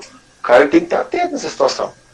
É, o caixa, cara, é, é, você tem que estar de olho nele, cara. Tem que estar de olho. É, o, que, o que entra jamais pode ser inferior ao que vai sair. Né? Isso aí é uma coisa. Parece lógico, né? Parece simples, mas tem gente que não leva isso em consideração, cara. Não Exato. consegue acompanhar o caixa ali perfeitamente. Cara, tem que ter atenção no caixa desde o primeiro dia do mês até o dia 30, 31, né, dia 28, dia 31 do final do mês, você tem que ter um controle absoluto sobre todas as entradas e todas as saídas do caixa. Absoluto? Ah, é muito pesado, é muita coisa. Realmente. Mas pelo menos próximo dos 95%. Saber tudo que entrou e tudo que saiu. Aí você já consegue aí ter um controle melhor. E aí é administração, né, cara? De verdade. Ou seja, e você vive com o seu colabore. Eu retiro mil, né, retirar de 500 ou mil, sei lá quanto é, você vai vir em cima disso. Vai pagar suas contas pessoais, as contas do Bruno, você Minhas não paga. contas pessoais são pagas com o meu colabore. Do seu colabore, cara. Quer dizer, a vida, a, a, a, vida salutar da empresa, a saúde financeira da empresa, fica cuidado realmente do caixa da empresa. Ou seja, a empresa tem que ganhar dinheiro para pagar o seu prolabore, suprir suas despesas e manter um, um, um capital de giro, manter um, um capital para investimento. Isso daí foi uma coisa que eu, eu quebrei muita cabeça no começo. Eu hum. juntava muito meu, as minhas contas pessoais com as contas do restaurante. É, às vezes eu ia pagar uma conta de luz, pagava a do restaurante, já pagava a minha junto de casa. Tá errado, cara, não pode. Você tem que, que, que dividir, tem que separar as coisas. Né? É isso aí, cara, de verdade. É uma, uma situação bem, bem ou seja, ou seja, as pessoas, você também, no mínimo, você já levou algumas lambadas por causa disso, né, cara? Você falou, fez um gasto. Muitas, muitas, muitas mesmo, de verdade. E, e leva até hoje, cara. Se eu escorregar, eu tomo prejuízo. Não adianta. É, e se eu vacilar, eu tomo prejuízo. Não, e o, vac... e interessante agora, cara, que agora você não pode vacilar mais, né? A grande verdade é essa, porque a gente está numa crise econômica, uma crise sanitária, uma crise econômica desgraçada, né? Talvez vai se perdoar, está vivendo uma questão de retrocesso mesmo, independente da questão política e tudo mais. Vamos deixar isso, né? é, ser direita, esquerda, isso não interessa. Falando que a grande realidade é que a gente está realmente vivendo um retrocesso bastante grande na economia, com a questão da pandemia, com a questão aí nessa nessa econômica tudo mais. Ou seja, se você der escorregar agora, você quebra e não levanta mais. Né? É muito complicado isso aí, né, cara? E como é que você vê o, o futuro nesse meio tempo aí, Bruno, com relação à questão dessa pandemia, para você que é um empreendedor? Estou falando o Bruno empreendedor agora. Frank Bruno empreendedor. Como é que você Cara, eu questão? acho o seguinte. Vamos lá, meu, o meu, a minha opinião ela é muito polêmica quanto isso daí. Uhum. Né? É, para mim, Osmar, deveria sim, lá no primeiro mês, lá em, em março do ano passado, fazer de fato um lockdown mesmo, entendeu? Porque se nós tivéssemos feito isso no começo, né, no ano passado, hoje a gente não estaria vivendo essa situação, empurrando com a barriga, fazendo é, fase vermelha, fase amarela, fase laranja, agora a fase roxa, daqui a pouco você fase preta. Né? Cara, deveria sim ter feito o lockdown correto, fecha tudo, ninguém sai de casa durante 30 dias. O vírus, ele não talvez não ia desaparecer, mas ele ia diminuir muito, uhum. muito isso logo no começo. Deveria ter feito dessa forma. Agora a gente vem empurrando com a barriga faz um ano, cara, um ano, que a gente vem tá fazendo a mesma situação. E só, tá só piora. Só, tá só piora. Ontem Morreram 2.200 pessoas ontem, não foi isso? De Covid apenas. Continua morrendo COVID, gente. Só de as, COVID. as pessoas falam, ah, não ah, morreu mais ninguém, só morre de Covid. Não, morre de... Continua morrendo todo mundo, cara. E continua de Covid, está aumentando, cara. Hoje deve ter morrido mais uns 2 mil. Situação terrível. E, não, e tem mais, né, Agora... né? Se nós parássemos em, em, no ano passado, em março, tá? porque em dezembro de 2019 a gente sabia que era uma pandemia, já era declarado uma pandemia mesmo, o OMS, Cacete 4, todo mundo já falou que era uma pandemia, era ciente que era uma pandemia. Janeiro já era certo da pandemia, não tem por onde. E, né, final de janeiro, tanto que eu não sei se eu já tive Covid, porque eu não tive fiz teste, mas eu penei que não desgraçado, que você sabe disso. E daí o que aconteceu, cara? Daí você. Chegou a pegar Covid? Não, não, não sei, cara. Eu sei que em janeiro eu fiquei muito, janeiro para fevereiro, eu fiquei muito ruim. Extremamente, eu até contei que você, é. fiquei realmente ruim, cara. Muito eu ruim. Eu lembro disso daí. Então. Eu, eu, também, cara, fiquei um, um dia muito ruim, um, alguns dias muito ruins. Eu fiquei 15 só dias. Eu, eu fiquei 15 não dias. cheguei aí no hospital e nada, eu fiquei em casa, mais tranquilo. Eu fiquei 15 é, dias. Mas não. Eu não sei não se deu foi febre, paladar também não perdi, então, mas perdi, perdi um pouco de ar, né? Não, eu não respirava, cara. Eu ficava, eu ficava sentado. Eu fumo um pouco, né? Sabe que eu fumo um pouco. Eu fumo um pouco. Né? Eu fumo um pouco. Então, quer dizer, não é questão de cigarro, cara. Pode ser Você cigarro. fuma um pouco por, por meia hora, cada meia hora, né? Não, eu fumo pouco, realmente, cara. Eu comprei um pacotinho ali, tô deixando ali só por consideração. E daí você vê, cara, mas não, eu realmente passei mal de uma maneira que eu nunca havia passado, Bruno, de realmente ficar, tendo que ficar sentado com a, com a cara pra, na janela, cara. Eu dormia sentado. O senhor sabe disso, eu dormia sentado, cara. Eu me lembro, eu me lembro. Ela achava, muito mal, ela achava que eu ia morrer. Mas daí você vê, cara, se nós tivéssemos feito um lockdown aí, uma parada brusca, cara, não tivesse negacionismo, aquela coisa, que isso é, é real, cara, não tem por onde. Se tivéssemos parado, literalmente parado, vamos parar em, sem, sem essa politicagem de carnaval, não sei mais o que, de governador, de presidente, de bando de idiota, se chegássemos e parássemos, vamos, vamos, vamos catar a ciência mesmo, cara, vamos parar, parássemos investíssemos em, em, em, em, teste, na época não tínhamos vacina ainda, nós vamos investir em teste, cara. Teste você pode controlar. Em teste você controla as áreas de, de maior, de maior surto e tudo mais, de, de, da, da, pandemia e tudo mais, você conseguir controlar. Ah, fecha aquilo, fecha ali, reduz aqui, a movimentação aqui. Nós teremos fechamentos talvez pontuais nesses 30 dias, fecharemos durante 30 dias, digamos assim. Paga auxílio pra galera, não tem problema, velho. Nós temos, temos dinheiro para isso e brecássemos isso. Com, e com teste, porque não tínhamos vacina. Vai testando a galera, vai testando, testa, testa, testa, testa, testa, testa. Nós temos tecnologia para teste, mas não, não, implementamos. Ou seja, nós teríamos é, paradas pontuais em alguns municípios, alguns, né, concorda comigo? E nós teríamos uma vida praticamente normal. Agora, com o advento de vacina, investe em vacina, cara. Não é verdade? Agora, na situação que nós estamos aí, eu particularmente não consigo vislumbrar o que vai acontecer. Eu fui abastecer o carro ontem. Não sei se eu comentei com você, eu coloquei 40 reais, dei duas voltas que eu tinha que resolver, que eu tinha que resolver, aí já estou na reserva, aí, acabou meu combustível, cara. Não, é etanol, cara. 4 reais o dia etanol. Eu fui para Mogi buscar o resultado da, minha mulher. Quando voltei, cara, meu, cara, eu falei, cara, como é que pode um negócio desse, velho? Sabe, é, você olha e é um absurdo. Então, quer dizer, Entendeu? Então a gente fica, fica realmente numa situação bastante complicada. Eu não consigo ver. Eu que não tenho nada de empreendimento diário, você tem um custo muito alto por dia, porque suas compras são feitas por dia, né, cara? Suas Cortou, Osmar, desculpa. Não, eu tô falando isso porque eu não tenho investimento alto, entendeu? A gente fica. A gente, eu forneço serviço, é diferente. Serviço é uma coisa. Sim, sim. Agora você não, você compra e vende. Você compra, produz e vende. Então você tem um custo diário alto. Né? o cara que tem que comprar para trabalhar é diferente, né, cara? Ele, ele, é passível de ter um prejuízo grande no dia. Por exemplo, nós estamos hoje na sexta-feira. Hoje foi um dia bom. A gente uhum. conseguiu vender bem ainda. Uhum. Agora, segunda-feira, é, fase roxa. Eu não sei o que eu vou fazer, cara. Eu vou pro restaurante. Vamos ver que chegando lá a gente vai abrir. Vamos ver que vai dar. É, não vai ter atendimento no local, é claro, né? Uhum. Mas a questão de, de entrega, de, de, de, retirada e tudo mais, eu não sei ainda como vai ficar. Vamos tentar. Chegando lá, a gente vai abrir o restaurante, vamos, vamos ver, vamos ver. É Cara, a gente não pode viver uma insegurança tão grande dessa. Pois é, é, é, é terrível, cara. Tem alguns colegas aqui do Dona Benta que eles estão no prejuízo total, 100%.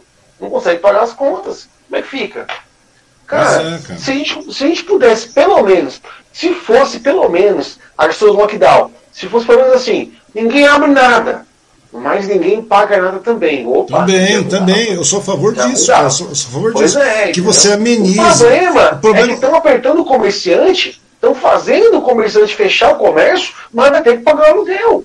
Pois tá, é. tá, não, não, não, vai abrir o comércio, mas a conta de água vai chegar, a conta então, de luz vai chegar. Isso tem quebro, cara. A parada, a, tá a, terrível, a, parada deveria ser geral, cara, literalmente geral. Por exemplo, eu não tudo. mas também não pago, não tem jeito, cara. Para tudo! Se tudo. para tudo, irmão, acabou. Opa, parou tudo, vamos embora. Para, eu falo isso desde o ano passado. Para tudo, para, para tudo, para tudo, investe em vacinação, que agora a gente tem vacina, investe na vacinação, para com a politicagem. Sim. É sentar, eu estava vendo uma, uma, uma, conversa do Jacan esses dias atrás aí, cara, aquele cozinheiro lá.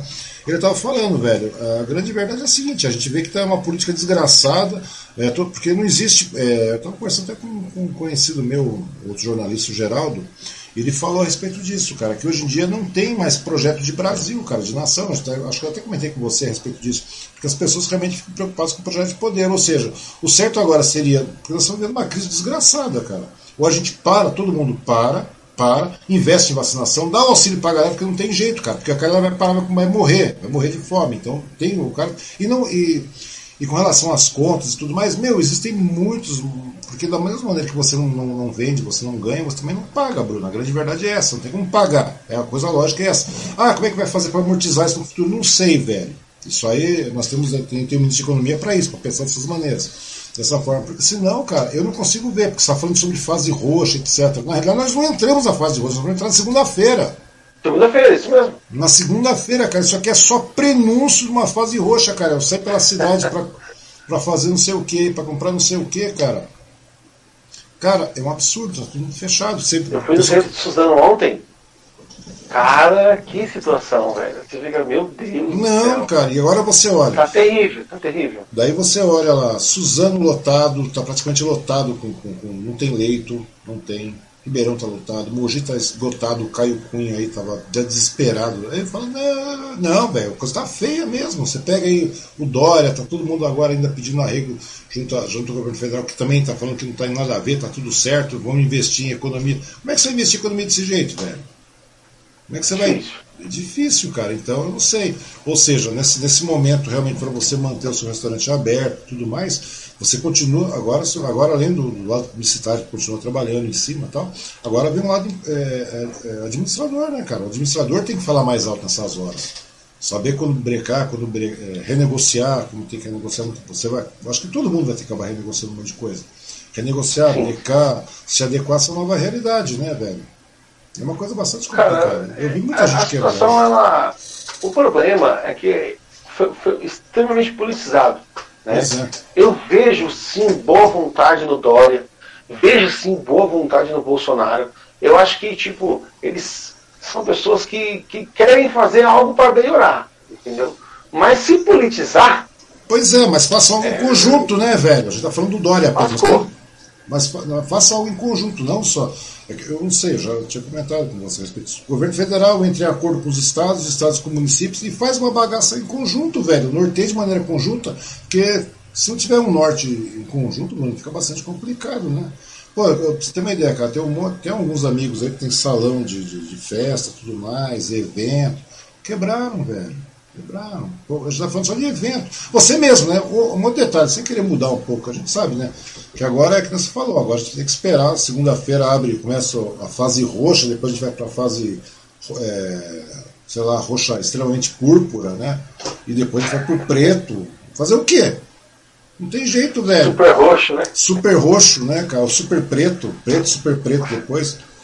Né? Não, mas é verdade, cara, porque em algumas situações chega um determinado momento. Eu estava conversando com um amigo meu agora, cara, que estava agendando uma, uma, uma, um talk aqui, cara. Ele falou, velho, a minha preocupação agora é a gente sobreviver, apenas isso, porque tá difícil, cara, realmente tá difícil. Então, quer dizer, se você conseguir sobreviver nesse, nesse período, é um grande negócio, porque não tem nada mais valioso que a, vida, a sua vida, a sua vida, a vida da sua esposa, do seu filho, da sua filha, do seu pai, da sua mãe e tudo mais. Tudo bem, é apuro, é apuro, né? Mas fazer o quê? É, porque muita gente muda, né, cara? Fazer o quê? Agora o negócio é aguardar segunda-feira, a gente ver como é que vai fazer, sabe? O comércio, vamos ver o que vai acontecer, cara. Tomara que o governo federal agora, parece que está caindo a ficha, né? Que tem um contraponto, né? Parece que tem um contraponto, então agora o pessoal já está, opa, vacina, vacina, vacina, máscara, máscara, vacina. Agora o pessoal parece que está começando a cair na real, não porque a vacina, não porque seja favorável, mas porque parece que tem um contraponto, parece que há um relevante os adversários começam a aparecer de lado, começam a se mobilizar, então parece que, opa, vamos, vamos fazer um lado meio político. Ou seja, continua a politicagem, né, cara? É uma, é uma tristeza isso. Sempre a politicagem, cara. Pois é, cara. Eu, Mas vem cá, eu velho. vi um, ah. um pronunciamento do João Dória ontem. Hum. Eu não fui na televisão, não, eu vi na, na internet. Cara, ele tá vindo muito bem. De repente, no meio do pronunciamento, ele começa a politizar, vai, puxa vida. Pois é. Não é assim, cara. O caminho não é esse, entendeu? Falou muito bem, aí de repente, olha, eu gostaria de agradecer a todos os profissionais da saúde, aí começa a introduzir a política que você sabe que ele está fazendo aquilo ali, intencionalmente, porque acho que ninguém é burro, sabe que ele quer se candidatar a presidente da República. Né? Então, tem uma grande chance de chegar lá. Então, são, mas, pro, mas são projetos lá. de poder, cara. Não existe projeto de Brasil, entendeu? Que o pessoal deveria baixar um pouco é a guarda. Quem é que você viu Não, ninguém. Não, não, não tem. Esse é o problema. Não tem, velho. Não tem. Esse é o nosso problema. O nosso problema é esse. Não tem. Não tem. Não tem ninguém, cara. Não tem Ciro, não tem, não tem Lula, não tem Bolsonaro, não tem ninguém. O povo tá pouco se fudendo. Brasileiro, cara. Todos eles querem o poder. Ciro, todos eles querem poder. Todos querem poder, cara. Ou seja, não tem uma política realmente de Brasil. Isso que é complicado. Eu vejo, né, cara, que é muito complicado. Vamos agora aguardar e ver. Tomara, torcer, né, cara? Eu não tenho. Eu, não consigo, eu de verdade, cara, eu só fico observando, né? A receita está aí. Ah, mas não temos economia? Temos, velho. Vamos que quebremos. Vamos quebrar. Não tem problema. para você quebrar estando vivo, né? permanecer uma, manter uma nação viva, onde você consegue é, passar uma década aí trabalhando, reconstruindo duas décadas, seja o que for, do que a gente ficar numa situação dessa interminável, cara. É né? uma coisa bastante complicada. Mas mudando um pouco de pato para ganso aí, Bruno, que eu sei que é uma coisa bastante. Eu tenho dois temas que eu queria falar contigo aí, cara é com uma relação que mesmo nesse mesmo, é, antes desse período de pandemia, de estourar essa pandemia, você gostaria de se ingrar mais, outros ares ainda de novo, né? outros mares e né? subir em outros relâmpagos aí. No caso, você estava até querendo ser fotógrafo, cara. Você tem uma paixão por fotografia também, né? Sim, na verdade, na faculdade hum. eu estudei fotografia, né? Hum. É uma paixão, eu amo fotografar. Eu não sou muito, eu não sou nada fotogênico, uhum. mas eu, eu sou um bom fotógrafo, digamos assim, né? Uhum. É, modéstia à parte, pelo amor de Deus, né? Pensa que ah, tá falando. Não, imagina. Mas é, eu gosto muito de fotografia, cara. É, inclusive, quem quiser dar uma olhadinha lá, confere lá, Frank Bruno Fotografia. Tem uma página no Facebook uhum. que eu fiz alguns trabalhos, né? Não é muita coisa, são pequenas coisas, pequenos trabalhos. Mas lá você vai ver um, um é. trabalho bem bacana. Eu gosto muito de fotografia, de verdade. É umas coisas legais. Pena que nesse momento de, de, pandemia que acaba, querendo ou não, acabou brecando, porque não tem mais evento, não tem mais casamento, não tem mais aniversário, não tem mais batizado, não tem absolutamente pica nenhuma, né? Ou seja, parou. Não tem nada. Não tem nada, nada cara. E muita gente. Coitado dos meus amigos. Eu estudei em eventos, né? Eu fiz produção de eventos na ETEC de Suzano. Uhum. Coitado dos meus amigos que, que seguiram, é, seguiram a área de, desse trabalho. Porque não fez nada, não trabalhou nada. Em 2020 mesmo, não trabalhou nada. Nada, nada, nada. 21 começou, fez algumas coisas, mas já fechou tudo de novo. Então é muita insegurança, é muita insegurança. Coitado desse pessoal que trabalha com o evento, com toda certeza, o setor que mais sofreu absolutamente foi o setor de eventos, eventos. pequenos, grandes e médios eventos. Todos Esse pessoal sofreu demais. Então, eu tenho amigos aí que, que são músicos, etc. Né? Porque é muita coisa, cara. Não dá pro cara tocar. Salão quebrou, é, é, músicos quebraram, cara. Muitos estão trabalhando meio que na marginalidade, fotógrafos, tudo mais, é, cinegrafia, todo mundo quebrou, cara. Uma coisa absurda. Um bar de comédia lá em São Paulo, na Avenida Augusta, que fechou agora na pandemia, pô. Comídias. É o Comídias. Do Gentili. Fechou, fechou. Foi logo fechou. no início. Fechou logo no início. Pois é, cara. Início, porque não dá, cara, não dá pra ser bancar. Isso foi o que eu lembrei aqui agora, mas tem diversos outros famosos, grandes, potências que trabalham com evento. Fechou. Quebraram, Entendeu? Essas chácaras aqui de Suzano mesmo, que produz eventos de, de, de, de, de casamento, evento social, né? Uhum. Tudo falido, cara. Tudo falido porque não é dinheiro sem entrar dinheiro, não paga aluguel. Não pagou aluguel, você tá fora, irmão. É, é, é difícil, cara. É complicado, é por isso que a gente tem que chegar numa política mesmo de, de, de amortização, né, de brecar, porque senão vai ser complicado, cara. Mas é uma pena, Sim. né, cara? Eu acho que é um mercado bastante legal. A gente até veio conversando um tempo atrás a respeito de dar uma investida nesse segmento de fotografia, que é um negócio que vira, né, cara? Mas, Sim. nesse momento de certeza agora, a gente tem que esperar o controle acontecer, mas é uma coisa bastante legal mesmo, cara. Então, vou conversar com, uma, com o pessoal, uma, acho que na próxima semana, não sei, talvez na outra, uma amiga que é fotógrafa. Ela, tá, ela vive pura e exclusivamente fotografia, cara. Né? Então você imagina como é que é situação. Como é Tem vários colegas que vivem assim.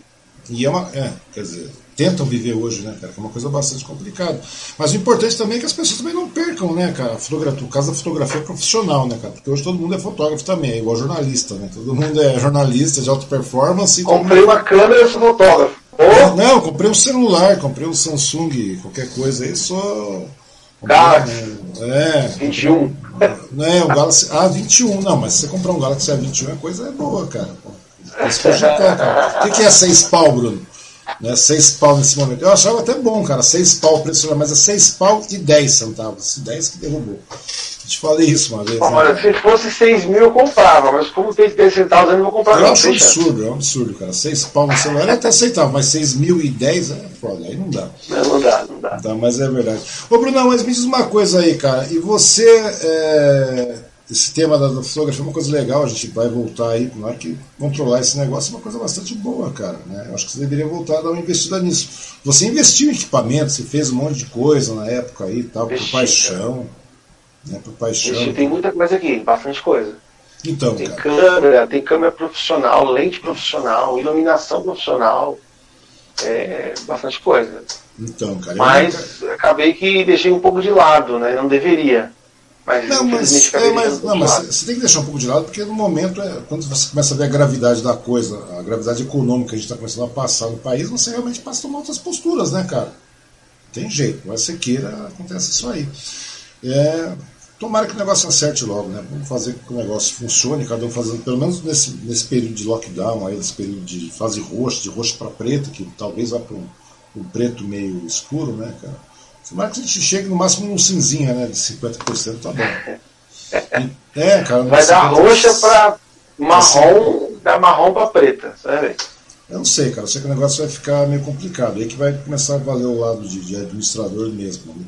Mas vem cá, Bruno, e como é que você faz para sustentar tudo isso, cara? Eu sei que você é um cara que, né, nesse meio tempo todo aí, você também é um cara, você, né, você sempre frisa no seu os perfis e tudo mais. Inclusive, eu falei, oh, Bruno, manda uma biografia sua. Você falou, tal, tal, tal, sou pai, etc, etc, etc, sou cristão. E aí, cara, como é que é o lado cristão da coisa que vai se influenciar na tua vida aí, cara?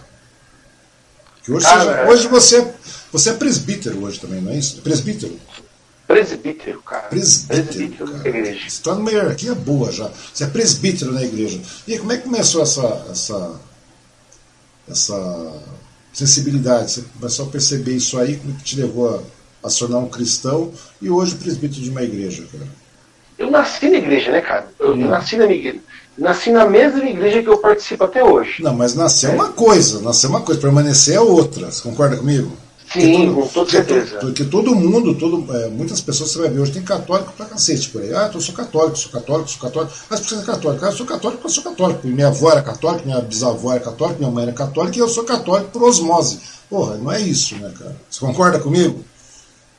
É, o catolicismo ele tem muito isso de passar de pai para filho. Às vezes é, é, o tal do católico não praticante. Pois é, que cara. acaba manchando é, aqueles que são católicos fiéis mesmo, frequentes, que, que aceitam e praticam os dogmas católicos. Então, esse negócio de. Imagina, falar, eu sou evangélico não praticante. Hum. Não é legal, cara. Não é legal. Então, é, como meu pai era católico, então eu também sou. Tipo, foi, é, foi meio pela hierarquia, né? Mas não, é. pela hierarquia não. Pela genealogia. É, é por osmose, eu digo, mas por osmose. Ah, eu sou também. É, você é, sou também. É, eu sou também. Isso é osmose, cara. Você vai por, por ir. Entendeu? Você eu sou também, né? É, eu sou também. Mas eu, é. eu sou cristão, né? Faço parte de uma igreja evangélica. Hum. Nasci na igreja. Faço parte da igreja até hoje. Nunca saí da igreja. Deu uma, uma baladinha, uma época de adolescente, sim, mas hum. é, nunca deixei a igreja, nunca parei de participar de vez assim, né? E já fui pastor de uma igreja local, cara, hum. na de Margarida. Fui pastor ali durante hum. quatro anos. É, depois eu pedi para sair, porque eu fiquei muito. Minha cabeça estava em cima, estressava muito, cara. E pedi para sair, pedi para o meu pastor presidente para eu sair. Né? E aí agora, depois de um tempo, eu me tornei presbítero. É, eu não, eu, não, eu não assumo hoje uma igreja, não sou pastor fixo de uma igreja, mas eu atuo com todas as atividades pastorais. Né? Uhum. Né? Pregações, estudos bíblicos, orações, visitas, o que precisar. Todas é. as atividades pastorais eu faço, só não sou pastor. Mas o que precisar a gente faz. Não, porque na realidade a igreja vai mais do que, do que apenas chegar lá, tal, abrir a porta e tudo mais, deixar o pessoal chegar lá, porque tem, o pessoal tem uma visão. É, apesar que hoje em dia também ficou bastante, uma coisa bastante complicada, né? Porque você vê que as igrejas, principalmente as, protestantes, as evangélicas eletrônicas, elas acabaram deturpando muito também a situação, né, cara? Mas aí, se você ver bem, cara, a igreja mesmo ela tem uma função bastante importante, né, cara? Porque ela faz o trabalho, não é só colocar, levar o cara para a espiritualidade, aquela coisa toda, mas ela tem uma estrutura, cara, que envolve vários setores sociais também, né, cara? É uma coisa que demanda trabalho. Eu tenho amigos aí que são pastores, eu tenho amigos aí que são, são presbíteros, eu tenho um amigo aí que é padre, que é o padre, padre Cláudio aí, da paróquia de, de, de Suzano, assim como tem pessoas que são pai de santo, etc. E tal. O trabalho, o trabalho religioso, digamos assim, né, tocando para esse lado aí, ele tem um trabalho social também muito forte, cara, muito, muito. Sim, na igreja mesmo nós temos um setor que nós denominamos ele de ação social. Hum. E nós só trabalhamos com pessoas que estão precisando de alguma coisa, cara. De vulnerabilidade. Seja de, de alimentação, vestuário, pagamento de conta. Hum. É, a gente ajuda. É um setor chamado ação social. É, e assim nós pedimos ofertas, nós juntamos essas ofertas, registramos, a gente mostra o que a gente tem, né, e às vezes a gente ajuda aquelas pessoas que estão precisando mesmo. É o setor de ação social da igreja. Isso funciona muito. Tem que funcionar muito bem. Porque essa é a função da igreja, né? É estar se doando ao próximo. Quando eu me dou ao próximo, eu estou sendo igreja. Né? Eu estou fazendo a vontade de Cristo na terra, que é ajudar o próximo, cara. É isso para mim é ser cristão, é ajudar o próximo. É você dedicar um pouco do seu tempo, um pouco do seu dinheiro, um pouco é, da sua inteligência para contribuir com alguém, entendeu? Que eu acho bacana isso, de verdade. Então, porque na realidade é como eu estava falando, cara. Estava conversando com o pessoal. Eu conversei com o pastor da, da Bola de Neve, né, cara? Sabe a Bola de Neve Church aí? Que tem aqui em Suzano? Sei, conheço muito. Então, o cara, gente boníssima, o pastor, cara. E daí o, o, o que aconteceu, cara? As pessoas falam, não, porque tem uma igreja, dá a impressão de que a igreja é isso, de que a igreja é aquilo. O pessoal falava que a igreja, a bola de era a igreja do maconheiro, né? O maconheiro ia para lá, não era uma igreja aqui. Nada a ver. Nada a ver, Nada eu sei que não. Eu conversei com uma outra aqui que ela é, é pastora tal, mas ela é de uma igreja de inclusão. Né? O, é, se não me engano é refúgio, não me lembro. É, cidade de refúgio? Acho que é cidade de refúgio, alguma coisa assim. Uma, uma igreja inclusiva. Tudo bem.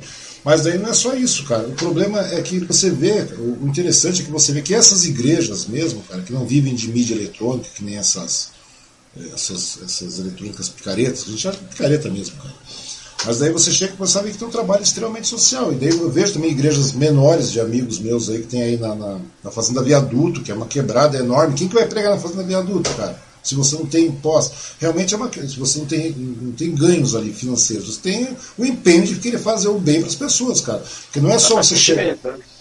Concorda comigo? Você chega na Fazenda Viaduto, você conhece a Fazenda Viaduto aqui, não conhece? Que vai lá. Já fui Viaduto já. Pois é, cara. Lá você sabe que é, é um, bairro extremamente pobre, né? Extremamente pobre. Você vai montar uma igreja lá para quê, cara? Você não tem. Ou seja, você vai indo pelo lado social mesmo, de querer ajudar aquelas pessoas que estão lá, cara. Porque muitas vezes, cara, a igreja não é, não é pelo, pela questão religiosa, pela fé, por, por isso, por aquilo, para você querer incutir que a pessoa é, vai ter algo a mais, ou não sei mais o que, vai ser salvo, etc. Tal. Mas não é isso, cara. Que às vezes a pessoa precisa dessa mão amiga para se levantar, velho. Porque as pessoas estão numa situação realmente complicada.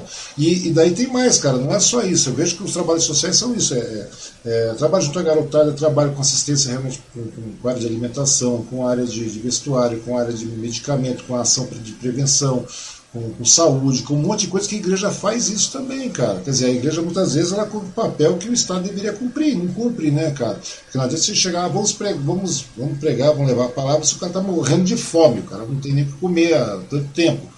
É uma, de, uma, de maneira genérica, se fala, de uma maneira grossa. O apóstolo Paulo, ele fala sobre isso. Se você for pregar para alguém que está com fome, dê comida para ele primeiro. Depois é, você fala Jesus. Pois é, cara. Como é que você vai falar alguma coisa para um cara que o cara não tem um mínimo de estrutura, né? Então, pois quer é, dizer, cara. então, e às vezes... vai pregar para alguém que não está te ouvindo. O cara está com fome, meu, não adianta. Não adianta. É, primeiro mata a fome dele, depois você prega para ele. É, depois e assim, vai. e assim você inspira o cara. Não estou falando que o cara virar se tornar um evangélico, um protestante, um budista, um, um candomblessista. Não é nada disso, velho. Mas é, você levanta a moral do cara. Porque querendo ou não, o cara, a autoestima da pessoa começa a subir, cara. A pessoa sobe. Então, quer dizer, o verdadeiro milagre está na, na, na autoestima da pessoa em querer também, né? Porque muitas vezes a pessoa, tudo bem, se ela vai seguir a, a questão da fé, da religiosidade em questão que a gente está colocando aí, é um, é um outro detalhe, cara, mas eu acho que a função da igreja é muito mais do que apenas ir lá e pregar ou, ou recolher, como o pessoal fala, ah, o povo vem tomar dinheiro. Não, é isso não, porque tem uma estrutura, tem que ser paga, tem que ser bancada, é uma coisa óbvia. Mas o, o, o, caminho certo mesmo da igreja é esse, né, cara? Que as pessoas não veem. Como é que você consegue fazer, gerenciar, você conciliar o seu tempo de empresário, né, administrador no momento de pandemia aí, e ser presbítero, porque vira e mexe está chegando aí 10, 11 horas da noite nessa correria para baixo, para cima, e é ação com a garotada, você, a Jéssica e tudo mais. Como é que vocês conciliam o seu tempo? Porque a Jéssica também tem um trabalho bastante puxado, né, cara? Trabalha longe, distante, Sim. volta todo dia, vai e volta, tal, aquela coisa. Cara, ninguém que trabalha na igreja, hum. é, que trabalha de fato na igreja, consegue. Ah, eu tiro de letra, faço tudo tranquilo. Não, cara, é pesado. É corrido, né? Precisa de dedicar tempo, precisa de dedicar intelectualidade para executar aquela atividade, mas é uhum. gratificante. Né? É muito legal, por exemplo, nas terças-feiras eu ministro estudo na igreja, uhum. lá em Brás Cubas. É, estudo bíblico, né? E às vezes alguém, às vezes não, frequentemente alguém manda uma mensagem no WhatsApp falando, irmão Bruno, essa informação aqui foi legal, foi interessante. O que, que você acha de falar sobre esse assunto semana que vem? Pô, cara, a pessoa está participando, a pessoa está ativa, é, a pessoa sabe, isso é muito legal. Só que eu chego em casa de noite cansado muito. Cara, às vezes eu chego em casa só o pó. Mas eu sei que aquele trabalho que eu fiz, aquilo que eu fiz, ele gerou algum resultado positivo em alguém. Né? E é gratificante, cara, de verdade. É legal, é legal isso aí, porque eu estava conversando, como eu te falei, conversei com esse pastor aí da, da, da, Bola de Neve, ele falou, pô, é um trabalho incessante, você vai pra rua, você vai, leva, você vai pra, pra Cracolândia, você vai pra não sei mais aonde, você vai pra um monte de lugares que muitas vezes as pessoas não vão.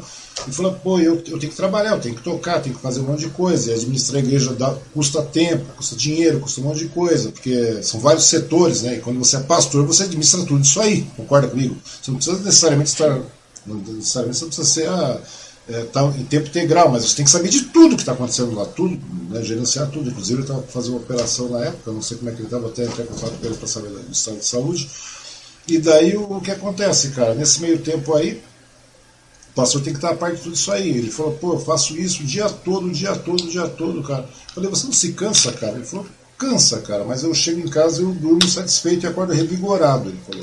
Porque você sabe que você fez uma coisa. Eu falei. Ninguém que trabalha na igreja fala, não, é tranquilo, é de boa. Não, cara, cansa. Cansa, é cansativo, é, é estressante muitas vezes, é, não é fácil. Mas no dia você acorda bem.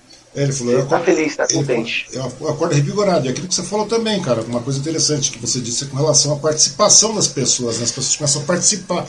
Porque quando você fala, ah, eu falei sobre um determinado tema, sobre um determinado assunto, conversamos sobre um, pregamos alguma coisa, tal, etc e tal, é, daí a pessoa começa a participar, cara. Quando ela começa a participar de uma maneira plena, de uma maneira racional mesmo, cara, você vê que está sendo incutido alguma coisa, porque não é só, ela não está participando só em, com questão um tema, uma pregação, isso ou aquilo, ela está começando a tomar aquela sua postura de vida, de, da sociedade, da igreja em si, de, de colaborar, de ajudar o próximo né, de, de, de, realmente fazer aquela, toda aquela ação social, todos aqueles aspectos, cara, você, você já começa a perceber que aquilo já está sendo incutido naquela pessoa também. Ou lá, o fato de você começar a querer é, se doar, ajudar o próximo lá na questão. Você não percebe isso acontecendo, cara? Eu pelo menos penso que funciona dessa maneira. Eu não sei se estou errado. Eu pelo menos penso dessa forma.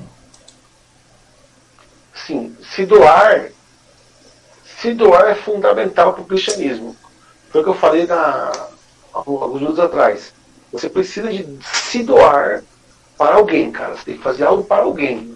Então. Se você fizer já é um cristão automático. Por isso que às vezes eu brinco com você e falo assim, olha, eu acho que você tem aí um fundinho de cristão aí dentro de você. Não, eu sou um cético demais, cara. Eu sou cético demais. Não, eu simplesmente faço da seguinte maneira, velho. Eu sei que já fiz muita besteira na vida, muita cagada na vida, né? Mas é, eu acho que a gente tem que partir do princípio, é, daquele pressuposto de que, meu, você trata bem as pessoas da maneira que você quer ser tratado, né, meu? Você, não tem, não tem Osmar, fazer isso. Osmar, ele é o cético mais cristão que eu conheço na minha não, vida. eu sou um cara gente boa, cara. Falando de gente boa, peraí, continua gente boa aí. Tá chegando mais a Simone. A Simone tá falando que o Zeca também tá lá. E quem mais, cara? Ah, tá. Ela tá, ela tá falando que não entende nada de celular, que o negócio é Xiaomi, cara. Quem mais? Xiaomi? É, tá eu também gosto de Xiaomi, cara, só que tá caro. Deixa eu ver quem mais está escrevendo aqui. Xiaomi, cara.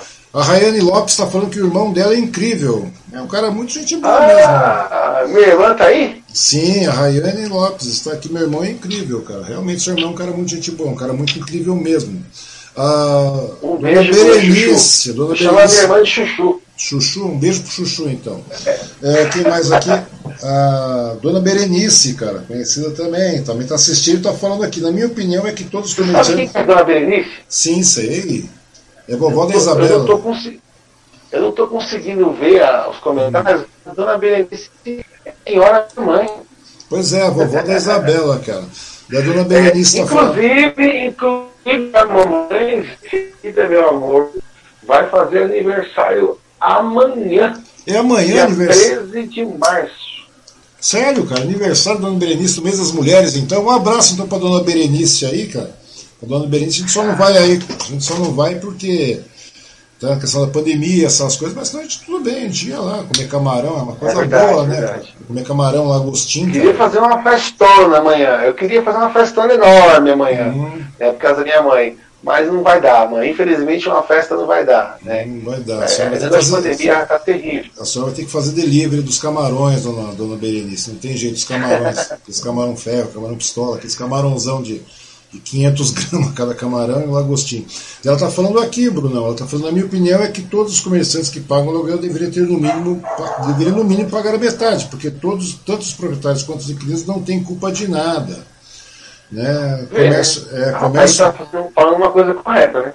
É, comércio fechado, caixa vazio. É, o Léo Antunes está falando que é show, né? É, Bruno, meu amigo, abraços. Né? A Cláudia Lopes. Ah, o Leônidas. Leônidas está falando, né? É, Léo Antunes, é isso? Léo é. Léo é de Leônidas. Ah, Léo de Leônidas, que bonito. É, é um amigão, muitos anos da igreja, já muitos anos tecladista. Tem é uma banda, é, é, um cara já, já amigo de muitos anos. Né? A Cláudia, tá vendo aí a Cláudia Lopes? Uhum. Minha prima. Sua um prima, abraço. a Cláudia Lopes, verdade, Tia Berê. Ela tá falando que é verdade, Tia Berê. É, a Jéssica Martins. Esposa linda, Jéssica Martins, meu amor da minha vida. Continua aí, a outra vovó também está aqui assistindo, a dona Silvana também está assistindo. Cadê a Silvana? Tá aí a Silvana? Tá lá também, tá lá também. Tá online, Silvana Martins. Você vê que coisa, né? Minha cara? sogra, viu? É sua sogra, né? Minha mãe tá online, minha sogra tá online. Que coisa é, minhas irmãs estão online, tem primo online, tem tá amigo online. online, tem esposa online. Pois é, cara, e o negócio tende a. Todo mundo tende, ligado. Tende a melhorar, cara. E agora, tendo agora um volume mínimo de, de, de, de talks aí, cara, duas dúzias, aí a partir dessas duas dúzias. Pedir pro pessoal e compartilhar, Osmar. Pois é, cara, pois é, compartilha aí, coloca aí, pede pro pessoal Ó, compartilhar. Pessoal aí, quem estiver online, todos os meus amigos aí que estiver online, tá? Se estiver no Facebook, se estiver no, no YouTube, Assiste compartilha depois. aí pra gente fazer uma live bacana. É, um número de é. pessoas grande aí na hora. Mas é legal, o negócio vai funcionando. Tem mais comentário aqui. Cadê o Leônidas? Isso, é o Leônidas. Está reafirmando que é o Leônidas. Parabéns, é o Leônidas mesmo. Isso, exatamente. Le Leônidas, Leônidas de muitos anos. Leônidas não tem um personagem chamado Leônidas também nos 300, não? Tem. Tem, né, cara? É o rei. Tem, tem, isso mesmo. É o rei.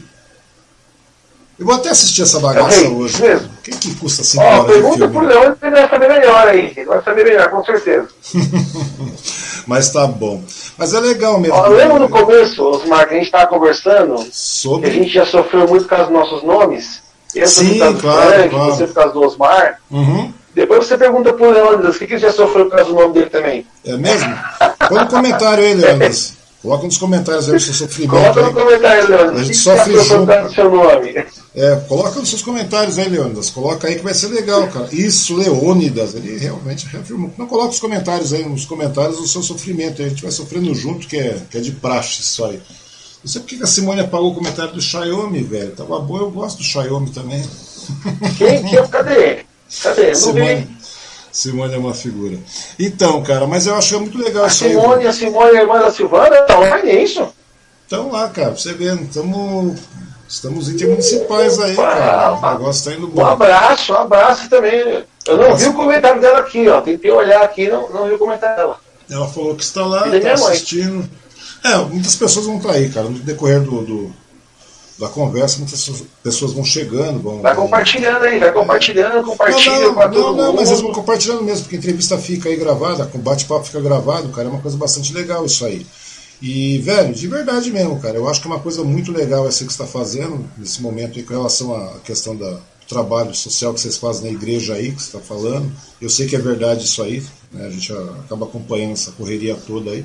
Porque, meu, você está o dia inteiro trabalhando, então quer dizer, correndo, volta, vai, leva neném para cá, leva neném para lá, volta, cuida, administra tudo o restaurante, fazer compra. Restaurante é uma coisa bastante complicada, principalmente nesse momento agora que o dinheiro é uma, é uma coisa bastante escassa, né, cara? Principalmente num comércio como restaurante, num empreendimento como restaurante.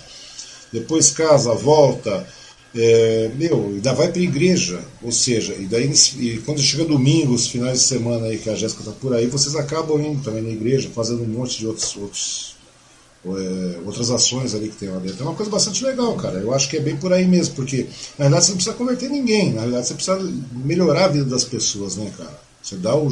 Porque a, não é questão, o pessoal, ah, vamos lá para converter. Não é, cara. É para você resgatar essas pessoas da situação, muitas vezes decadente, grotesca as pessoas estão, né, Bruno? Até porque quem converte somos nós, Nasmar. Nós acreditamos que a gente só fala. Quem converte é a ação do Espírito Santo agindo na pessoa. É, é, o Espírito Santo que age na pessoa. Então esse negócio de ah, ganhei tantas almas, ah, é, converti tantas, isso não existe. Você apenas fala. A gente acredita que o Evangelho tem poder para transformar a pessoa. Aí sim. Agora eu converti, eu nunca converti ninguém. Pelo amor de Deus. Eu só falo. Quem converte é Jesus. Uhum. Não, mas independente disso, é, mesmo que você não converta ninguém, na realidade, só o fato de você trazer, tirar essa pessoa daquele, daquela, daquela atual situação de buraco que ela se encontra tudo mais, cara, de estender a mão é onde você começa a levantar uma pessoa, cara, na realidade. A pessoa, e, e a, grande, a grande vantagem é essa, cara, de você pegar e colocar, deixar as pessoas. Realmente transformar essas pessoas em pessoas melhores, cara. Entendeu? A gente erra, a gente fala, a gente tropeça todo dia, a gente faz um monte de burrada todo dia. Eu fiz um monte.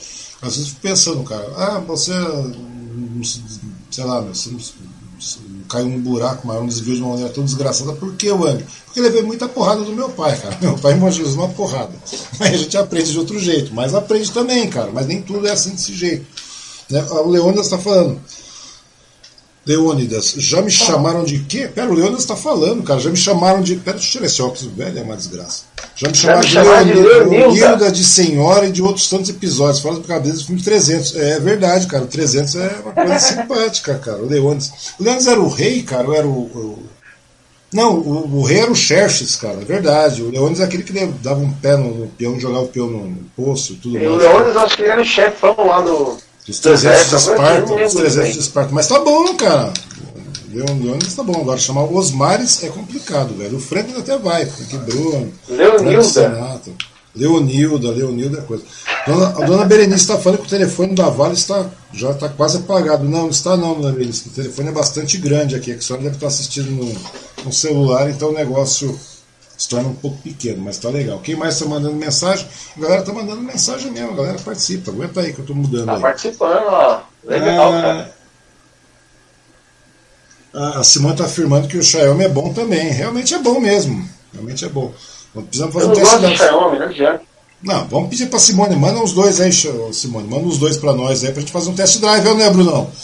Manda os Opa, dois, manda, manda os dois aí, manda, manda os dois. Inclusive, eu gosto do Xiaomi. Você gosta do Xiaomi, você não tem certeza da eficácia. Né? Manda os dois para nós aí, não custa nada, cara. Tem uma, agora tem uma linha pouco, pouco, né? Será que é que é? Mas é um celular legal. Eu não conheço. Qualquer três pau de celular tá bom, cara. Dois celularzinhos, três pau, seis pau, o que, que é isso? Não é nada, cara. Não é, é pra Simone. Manda é. dinheiro, rapaz. Oxe. Doce, Simone é bastada, cara. Né? Mas é isso aí mesmo. Brunão, de verdade. Oh, aí, agradecer também, né, cara? Então, no final, eu deveria falar do patrocínio no começo, né, cara? Vou me, vou me regrar para isso. Agradecer ao Bazar da Sil, né, que colabora aqui com as nossas vestimentas.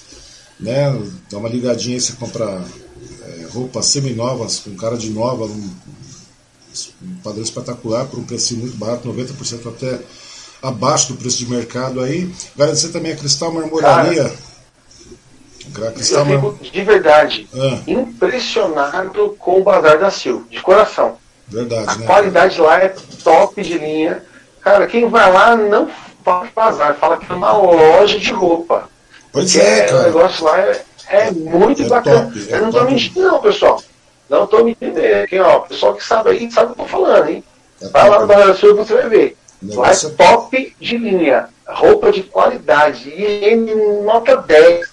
Você sabe que muitas vezes você entra no, no, no bazar, aquele cheiro forte, terrível, ruim. Não, cara, é tudo, não, cara. é tudo higienizado, tudo arrumado, tudo muito bem organizado, numerado, certinho, etiquetado, Nota 10. peça por peça, toda peça por peça higienizada. Eu sei disso porque eu já, já vivi muito disso aí, cara. O negócio é muito bem organizado mesmo.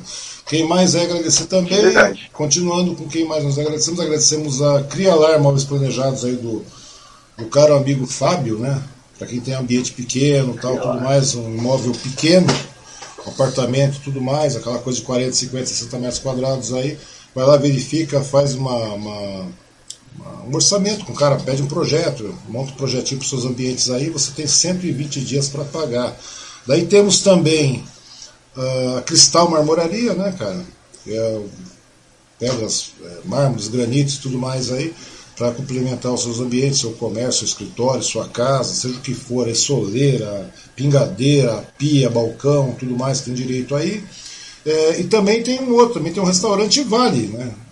Participa aqui, Aí é bom, restaurante? Vale, restaurante Vale, excelente restaurante, preços módicos, simpáticos mesmo, é, comida de primeira qualidade, sempre com cardápio vari- variado, diferenciado e tal. E atende, eu não tenho muita certeza, mas atende Dona Benta, Boa Vista, o que mais? Aí Badra atende também? Badra tem. Todos os bairros que ficam antes do Parque Marina até o São José nós atendemos. Quer dizer, até o Parque Maria Helena está sendo um atendimento. O atendimento do Parque Maria Helena é logo após a linha, né? Ou seja, passou um pouco atacadão, você está atendendo também, não é isso, Bruno? Sim, até um ele dá para atender, tranquilo. Tranquilo, né, cara? Mas é isso aí mesmo, cara. Eu agradecer a todo mundo que assistiu, que está assistindo aí, né? Aos nossos Xiaomis que vão chegar. Cadê o Xiaomi? Ah, os Xiaomis que vão chegar aí depois, né? Agradecimento a isso aí também. Agradecer a sua disponibilidade, Bruno. Agradecer a todo mundo que está assistindo, todo mundo que vai assistir também a nossa conversa. Parece que não, cara, mas a conversa já demorou. Começamos às 7 alguma coisa, são 9h22, velho. Parece que Nós não. estamos há mais de duas horas conversando. Pois é, cara. Parece que não se vê faz tempo, né, cara? Sem se vê faz tempo, acontece isso mesmo, a conversa deslancha. Mas é muito legal mesmo, Bruno. Eu acho muito legal suas atitudes aí, de verdade, você está de parabéns, cara. É. Que a gente começou meio estranho, agora a gente fica conversando, é uma coisa muito louca, né? Tava falando, um mundo louco esse, né, cara? Mas é muito legal, velho. é Muito legal mesmo, de verdade. Torço muito por você, pela Jéssica, torço por todos aí. E, de novo, vou agradecer, agradecer a todo mundo que está aí. Amanhã eu não sei com quem eu vou conversar, que eu não vi, cara. Já está em aberto aí. Quer dizer, tá, tem pessoal para entrar e eu não sei quem que é que vai entrar primeiro. Mas mesmo assim, vamos ver. Se não tiver tal que amanhã, tem tal que na segunda-feira. Na segunda-feira eu vou conversar com o Nelmo Caldas, ele é administrador da Total Checkup, de uma clínica de check-ups lá em Mogi, que porventura faz parte também do Hospital Santa Maria, né? Do grupo do Conheço. Samed. Eu já Né? fiz exame lá já. Verdade, cara. Você gostou do atendimento? Eu achei excelente, cara. Estive lá esses dias atrás. Aí.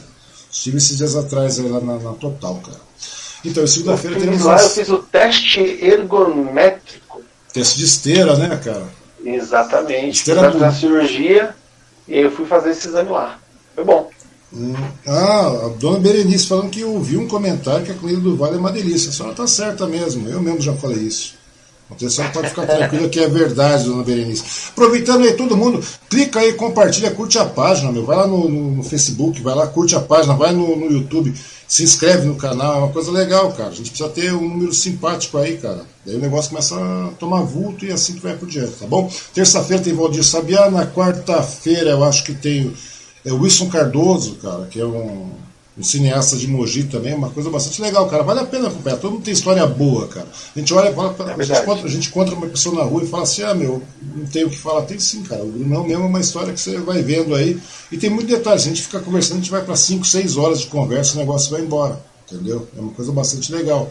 E então, curte aí, compartilha, né, vai para cima, ajuda aí. Todo mundo tem uma história boa para contar. E se você tiver alguém com sugestão também para vir participar desse bate-papo aqui, é, manda aí, manda no inbox aí, manda no WhatsApp, manda na, na página, tá? E entra aí, compartilha, manda pra, pra galera participar. Vai sempre ter uma história boa pra contar, velho. É uma coisa legal demais. Beleza? Então, é Brunão, de coração, meu querido, muito obrigado para você. Eu sei que você vai dormir já já, daqui a pouco a Jéssica também vai, que acorda cedo. A Isabela já deve ter dormido. Né? Que amanhã a gente é, é, não, não tá dormindo não, ainda não. Tá fazendo bagunça ali na, na sala ainda. Amanhã, amanhã, daqui a pouco ela dorme. É, daqui a pouco amanhã ela volta pra bagunça sorvete rosa e sorvete azul, né, cara? É, o que eu, é, eu adoro sorvete rosa. O dela. Meus queridos, meu muito obrigado a todos vocês, obrigado a todos que acompanharam e até mais. Até amanhã, Valeu, se der tudo certo. Se não der amanhã, segunda-feira. Valeu, Brunão, muito oh, obrigado. Um abraço para todo mundo aí, tá? Todo mundo que participou, mandou mensagem, mandaram no WhatsApp, eu não consegui ver todos ainda. Obrigado, valeu. Um beijo para minha mãe, para minhas irmãs. Ah, peraí, peraí, peraí, peraí, cara, peraí, tem as fotos, velho. Peraí, a gente falou tanto de Jéssica. As fotos? Temos fotos, espera aí, cara, eu tô ficando desqualificado mesmo, cara. Volta aí. Aí, essa aqui é a Isabela, que já tanto oh, fala. Meu Deus do céu. Esse gente. é o Toquinho. O Toquinho, né? Não, tem, tem bebê aí, mais linda do que essa? Não, não tem, cara, não tem. Eu falo para ela que ela é o Toquinho do Titio. Essa, essa foto aí foi lá na praça bonito. da. A dona na praça da. Isso, exatamente. É minha esposa linda. Dona e Jéssica. Isabela, olha só. Aí o Essa foto eu tirei. Pois é. Então quer dizer, é um mercado bastante promissor. Você é um cara bastante talentoso, Bruno. Tomara que, que a situação. Essa daí toda... foi uma amiga minha que tirou. E, a, e aí Ó, tá toda foi uma amiga minha que tirou. Pois é, aí tá o seu Bruno, a dona Jéssica e o Toquinho, a Isabela aí, né? E a coisinha linda tá de novo. Que coisa mais linda, meu Deus do céu. É, te fala, né, cara? A gente fica um tempo sem ver da saudade, né, cara? E a hora que é um dia só, a gente já fica com saudade. Aí, ó. Mas a pegada. Mas a mais... praça lá do lado da prefeitura. Pois é, né? Pra você ver que coisa. Tem coisa mais bacana que essa. Muda o ambiente, muda tudo, né, cara? É um outro patamar de vida. Quando é que vai chegar os outros três aí, cara? Os outros três do quê? Filho? Os três moços. é bem por aí mesmo, Brunão. Brunão, de novo, meu muito obrigado para você, meu muito obrigado a todos aí que estiveram. E se amanhã não tem, segunda temos aí, tá bom? Obrigado a todos. Beleza. Valeu, Brunão, de coração e muito obrigado Valeu, pela sua paciência um e disponibilidade. Tá bom? Um beijo para todos, um beijo para minha esposa e minha filha. Que tá coisa bom. mais linda, meu Deus do céu. Não tem, mais bonito não tem. Para todos, muito boa noite. Obrigado até aí e até mais. Valeu. Valeu, pessoal. Até mais. Tchau.